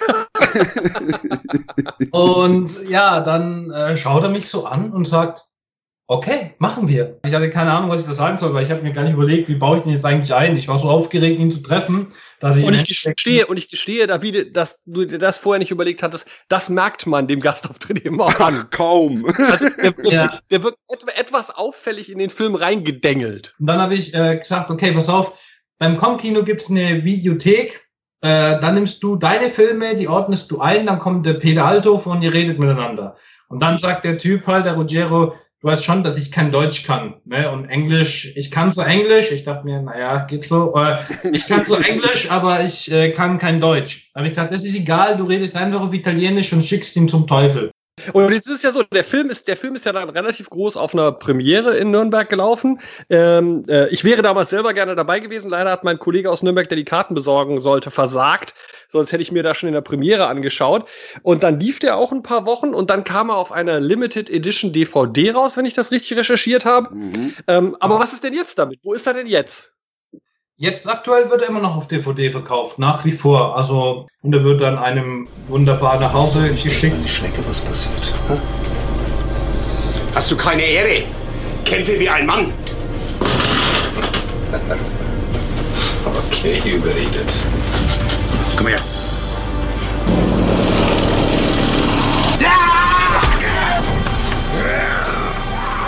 Ähm, was ich gerade plane, ist eine Double, ein Double-Feature-Abend in einem Kino. wahrscheinlich im Com-Kino. Ich möchte mal diese Filme im Kino zusammen anschauen und ja, deswegen. Genau. Gut, dann habe ich jetzt noch eine Frage zum Abschluss. Also Macho Man, ich wünsche dir damit viel Erfolg. Ich würde mich sehr freuen auf so ein Double Feature. Dafür würde ich auch gern nach Nürnberg kommen. Aber die Frage, die ich noch hätte, ist, du hast es jetzt in zwei, drei Nebensätzen mal angedeutet und für mich war das bis heute ja nicht bekannt. Du arbeitest an Macho Man 3, richtig? Genau, ja, im Endeffekt, Macho Man 3 plane ich ja eigentlich die ganze Zeit schon irgendwie so im Hinterkopf. Also man merkt im Epilog von äh, Teil 2 schon, ich wollte einfach diese, diese fränkische Kulttrilogie vollenden. Jetzt habe ich vor ein paar Tagen äh, im Januar, das war Ende Januar, habe ich Creed 2 gesehen. Mhm. Mhm. Ja, und dieser Film hat jetzt wirklich dieses Feuer so krass ausarten lassen in mir, dass ich direkt Peter angerufen habe und gesagt habe, Peter, äh, pass auf, so, so, so, lass uns. Dann habe ich gesagt, Peter, ähm, ich möchte Macho Man 3 drehen. Und der so, boah, Macho Man 3, aber findest du nett, dass ich, äh, dass ich schon ein zu alt bin? Also ich glaube, das wird ganz schwer sein, dass du mich überzeugen wirst. Und dann habe ich gesagt, Peter, ich habe dich doch schon längst überzeugt. hat mich angeschaut, ist aufgestanden und sagte, okay, du hast absolut recht, lass uns Macho Man 3 drehen, Keule. Und dann haben wir so eingeschlagen wie im Film und ja, und das war vor drei Tagen. Die Story im Kopf habe ich dazu schon eigentlich von A nach Z. Jetzt anfangen, das Drehbuch zu schreiben und ich hoffe natürlich, äh, A, weil jetzt muss ich ja zwei Filmen gerecht werden irgendwie. Und ich denke, Macho Man 3 wird, wird für großes Aufsehen sorgen, einfach weil diese Leute unfassbar genial sind. Also dann wünsche ich dir dafür auf jeden Fall viel, viel Glück. Ich drücke dir die Daumen. Mein Eintrittsgeld hast du jetzt schon. Ich werde dabei sein. Aufgrund meines eigenen beruflichen Werdegangs empfehle ich dir noch dringlich, du hast gute Karten, wenn du diesmal tatsächlich ein Drehbuch hast, wenn du mit Drehen beginnst. Das hat sich, eigentlich in der Vergangenheit bewährt. Und ähm, ja, aber ich werde das verfolgen. Ich werde mit Sicherheit dabei sein und ich freue mich drauf. Das freut mich auch unheimlich. Vielen lieben Dank auch für den Support, weil im Endeffekt drehen wir den Film genau für euch da draußen, äh, für Macho Man 1 und Macho Man 2 Fans. Ja, Davide, äh, kommen wir nochmal kurz zu den Fantastic Four. Da ist ja auch was Neues in Planung. Wir hatten den, die, die Serie ja in der letzten Ausgabe schon besprochen, haben schon gesagt, dass wir überrascht waren, wie gut es eigentlich funktionierte und wie unterhaltsam das Ganze war. Ähm, ich habe erstmal eine Frage. Bist du irgendwie in dem Cosplay-Kosmos äh, drin? Ja, allerdings nur als Filmer. Also wirklich nur hm. als, äh, ich sag mal, äh, Arbeiter im Cosplay-Kosmos, also nicht aktiver Cosplayer. Mhm. Ähm, würde ich sehr gerne machen. Also ich hätte voll Lust, eigene Kostüme zu bauen und aber generell ist halt immer Zeit so ein bisschen das Problem und dann ist es doch ein bisschen aufwendiger, wenn man dann noch ein Kostüm baut und so weiter. Und deswegen, aber ich bin im Cosmic Kosmos schon ein bisschen unterwegs. Also viele Cosplayer waren äh, ja dabei bei Remutations und ja. Ja, sind, sind ja eigentlich alles Cosplayer gewesen, ne? gehe ich mal von aus. Genau. Also die meisten. Fast. Die, die, die, ein paar, also nicht, nicht alle. Ähm, zum Beispiel Iron, die Iron Man Anzüge, das waren, die, die waren von Cosplayer, genauso wie die ganzen X-Men, das waren alles mhm. Cosplayer. Ne? So. Mhm, mh, mh. Genau. Und deswegen, ich liebe es, mit Cosplayern zu arbeiten, weil das ist nicht ein, ein ein Schauspieler, den man einfach so in ein Kostüm reinsteckt und hey, du bist der und der, sondern jemand, der eine Figur cosplayt, der lebt diese Figur in dem Moment. Und das genau. finde ich halt faszinierend und das fand ich genial. Und genau diese Leidenschaft hat Remutations gebraucht halt. Vor allem wegen Low Budget, eigentlich eher No Budget, eigentlich No, No, No Budget halt. man dreht mit 3470 Euro einen Marvel-Spielfilm. Äh, genau. Ich bin schon froh, dass das überhaupt so geworden ist, wie es geworden ist. Ich, ich fand es faszinierend auf alle Fälle. Ähm, aber du arbeitest jetzt schon wieder an dem Film. Du schneidest den jetzt tatsächlich in eine abendfüllende Version runter. Ähm, mit englischen Untertiteln. Das war, das mhm. ist eigentlich für, für mich eher so die Hauptveröffentlichung, weil mit Webserien, außer mit Faust 1 und Faust 2, ja, außer den beiden Kooperationen, die ich hatte, bin ich eigentlich eher so, so der Richtung Kinomensch oder slash Spielfilmmensch. Ne? Mhm. Äh, auch was Gucken angeht. Also ich schaue ganz wenig Serien. Also äh, ich habe vorgestern mit meinem Regieassistenten Raphael, Raphael Modola die Untertitel fertig gemacht hat. Wir hatten auch äh, großartige Unterstützung von der Christelle Endengue. Das ist die, die auch Alicia Masters spielt. Ne? Mhm, wir haben mhm. zu dritt die Untertitel gemacht und jetzt haben die, wir sie auch fertig eingefügt. Und ja, das wird quasi wirklich eine Spielfilmversion mit englischen Untertiteln. Und das hat der Film A verdient, finde ich, weil äh, ja. Da haben so viele Leute so viel Herzblut fließen lassen, dass ich sage, okay, okay, natürlich kann jetzt nicht die ganze Welt Englisch halt, aber Englisch ist halt na, zumindest schon mal ein großer Sprung nach vorne als jetzt Fränkisch. ja, ja. Ein fränkischer Untertitel hätte ich zwar auch mal ganz gerne gesehen. kann man, kann man machen, bestimmt. Ja, ja außerdem steht äh, ja unser, unser Team für Spielfilme und deswegen ist das für mich eigentlich eher die Hauptveröffentlichung als die einzelnen Episoden. Also ich bin mhm. froh, ich freue mich auf die, auf den, auf die Spielfilm-Variante, weil ich habe den jetzt schon als Spielfilm gesehen. Ich finde, der funktioniert als Spielfilm sogar noch viel besser. Und ich freue mich einfach unheimlich dann, was die Leute sagen und vor allem freue ich mich dann, wenn, wenn alle es anschauen können, weil die ganzen Cosplayer aus Italien, von der Wolverine, ne, der, der mhm. gespielt hat, der ist in Italien gerade sehr, sehr, sehr berühmt geworden einfach, ähm, weil er hat in dem neuen Spider-Man-Spiel für die PlayStation 4 war er quasi die Stimme von Spider-Man, ähm, hat auch ah. Dragon Ball, ähm, im neuen Dragon Ball Super hat er Gotenks gesprochen und der hat auch viele Fans, die schon fragen, wo bleibt denn jetzt die Spielfilmversion? Weil wir wollen uns nicht diese Episoden anschauen ohne Untertitel. Wir verstehen mhm. es. Ja, und auch die, die ganze amerikanische äh, Marvel-Community, die interessiert sich auch für das Ding, garantiert. Ja, ich, also, ich, hoffe, ich hoffe, dass die ankommen und dass sie nicht zu böse sein werden sonst. Ach, also, ähm, wer keine Selbstironie hat im Comic-Business, der äh, ist da irgendwie falsch aufgehoben. Ja, das stimmt, aber es gibt schon ein paar Hardcore ja, natürlich. Fans, ne? Also ich zähle mich sehr, ich zähle mich ja selber dazu, ne? Also bin ja auch voll der Hardcore Marvel Fanboy. Nur es gibt schon manche, die äh, die einfach nur Fantastic vorgelesen haben und es äh, scheiße gewunden haben, weil es nicht zum MCU gehört und Fox ist sowieso schlecht. Ja, ja, ja, ja. ja das, aber die, die, mit denen muss man eben leben können. Ne? Also das, gut. Das war ein interessantes Gespräch und äh, vor allen Dingen auch tolle Informationen über Macho Man 3. Da haben wir natürlich jetzt einen Informationsvorsprung äh, gegenüber allen anderen Podcasts. Da danke ich dir ganz herzlich für. Ähm, ja, und wenn du anfängst zu drehen, denk mal dran, wir können auch mal nach Nürnberg kommen für einen Tag für eine Gastrolle. Garantiert. Kriegen wir garantiert hin. Das würde mich freuen. Also ihr seid herzlichst eingeladen. Ähm, auf Facebook starte ich ja immer diese, ähm, ja, diese Castings, äh, diese mhm. Casting-Anzeigen, so, wir suchen noch Leute und so weiter. Sobald ihr da was liest, sofort melden. Aber natürlich werde ich euch jetzt äh, so aufschreiben und im Endeffekt, sobald ich weiß, ey, das wäre eine coole Rolle für euch, werde ich mich ja. dann direkt melden bei euch oder halt eben auf Facebook. Es gibt nichts Schöneres, als Macho Man-Fans am Macho Man 3 Set zu haben. Das wäre. Das möchte ich doch mal sagen. Gut, dann äh, wir werden deine Karriere weiter verfolgen und vor allen Dingen auch hier im Podcast immer ein Auge drauf halten. Äh, vielen Dank für das tolle Gespräch und bis demnächst. Jo, Dankeschön, Dankeschön. ciao, ciao. So, ich bedanke mich auch nochmal beim Davide, das war sehr nett von ihm. Ich bin jetzt auch wieder mit dabei. Ich bin ja mitten im Interview, bin ich ausgestiegen, weil ähm, ich ja zu dieser ganzen Fantastic Four Remutation Sache auch nicht so viel sagen konnte. Jetzt kommen wir wieder, wie man so schon sagt, zur angloamerikanischen Korrekturspalte, denn auch wir machen Fehler bei unserem ganzen Gesabbel. Im Gegensatz zu vielen anderen Leuten sind wir aber äh, manns genug, die auch zu korrigieren. Dir, was haben wir letztes Mal falsch gemacht? Ja, also letztes Mal haben wir zwei Dinge falsch gemacht. Ich fange mal mit dem an, was ich mir geleistet habe. Ich habe während der Diskussion über die ähm, verbotenen und indizierten Filme auf Amazon erwähnt, dass der Driller Killer äh, dort aufgetaucht ist, obwohl er indiziert ist. Und jetzt habe ich erfahren, zu meinem Erstaunen, Driller Killer war tatsächlich hier in Deutschland niemals indiziert. Also der ist hier in Deutschland erst 2004 überhaupt erstmal erschienen auf DVD. Was ich allerdings wusste aus den 80ern, und da habe ich mich verwirren lassen, dass mehrere Filmverleiher damals versucht haben, den Driller Killer hier in Deutschland rauszubringen und nach der Sichtung des Films damals entschieden haben, das versuchen wir gar nicht erst, weil der wird uns sofort runterbeschlagnahmen. Und das war mein Fehler, das habe ich damals falsch verstanden und tatsächlich, er war nie indiziert. Er ist unzensiert auch auf DVD erhältlich, aber es ist günstiger, den mal eben auf Amazon zu gucken. Jetzt ist aber eine interessante Frage. Ich erinnere mich definitiv, dass ich in den 80ern vor der Videokassette gestanden habe.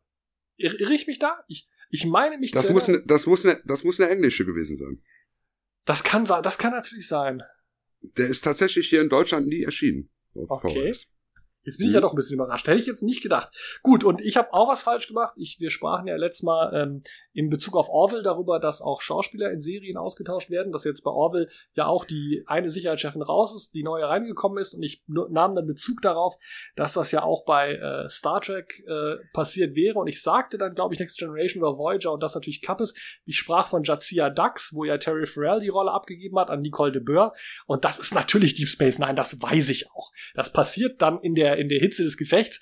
Ähm, es gibt ja auch genug Star Trek Serien, dass man die mal verwechseln kann. Man sehe mir das nach. Ja, Jadzia Tax wurde erst von Terry Farrell und dann von Nicole Burr gespielt. My bad, Deep Space Nine war's. Gut, ähm, wow, ein langer Tag geht zu Ende. Das würde ich mal sagen. Heute haben wir also echt gutes Programm abgespult, muss ich sagen. Okay, damit sind wir ja für heute soweit durch, glaube ich. Ähm, äh, Dia, du wolltest noch unsere E-Mail-Adressen erwähnen. Ja, äh, falls ihr uns persönlich mal den Kopf waschen wollt und das nicht äh, bei Facebook, Twitter, äh, Instagram oder sonst irgendwo machen wollt, dann könnt ihr uns natürlich auch per E-Mail erreichen. Mich kriegt ihr als dia.nostalgeeks.de und den Thorsten bekommt ihr überraschenderweise bei thorsten nostalgeeks.de. Und hier möchte ich nochmal nachschieben. Nicht nur kommt die E-Mail nicht an, sondern ich nehme es jedem persönlich übel, der meinen Namen Thorsten mit H schreibt. Ja, absolut. Absolut. Also Thorsten ohne Haar. So wie Pelle ohne Schwanz. ja, und die ja bitte auch ohne Haar. Gut. Ähm, ja, dann würde ich mal sagen, das war ein launiges Programm. Äh, mir hat's Spaß gemacht. Herr Westerteicher? Ich war auch ganz zufrieden damit, ja. Und wir haben ja fürs nächste Programm haben wir ja auch schon vorgesehen. Also nächstes Mal gibt's dann die restlichen Blockbuster, die wir noch haben. Und dann gucken wir mal, was wir noch als Hauptthema dazu finden da, da gibt's mit Sicherheit wieder einige Sachen. Ich habe auch jetzt schon ein paar Sachen wieder im Auge. Äh, an, Themen, an Themen wird's uns wahrlich nicht dünne. Herr Westerteich, nee, ich bedanke mich für das nette Gespräch. Wir sehen uns beim nächsten Mal. Ja, gut. Auf Wiedersehen, Herr Devi. Auf Wiedersehen, liebe Hörer. Und nochmal vielen Dank fürs Zuhören und dass er so lange durchgehalten hat heute. Ja. Tschüss. Tschüss.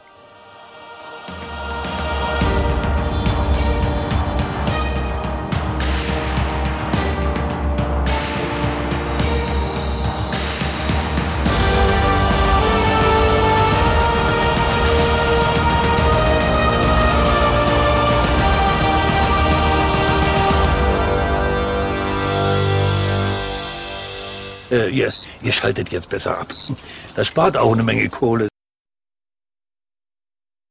Ihr seid ja immer noch da. Abschalten. Abschalten, genau.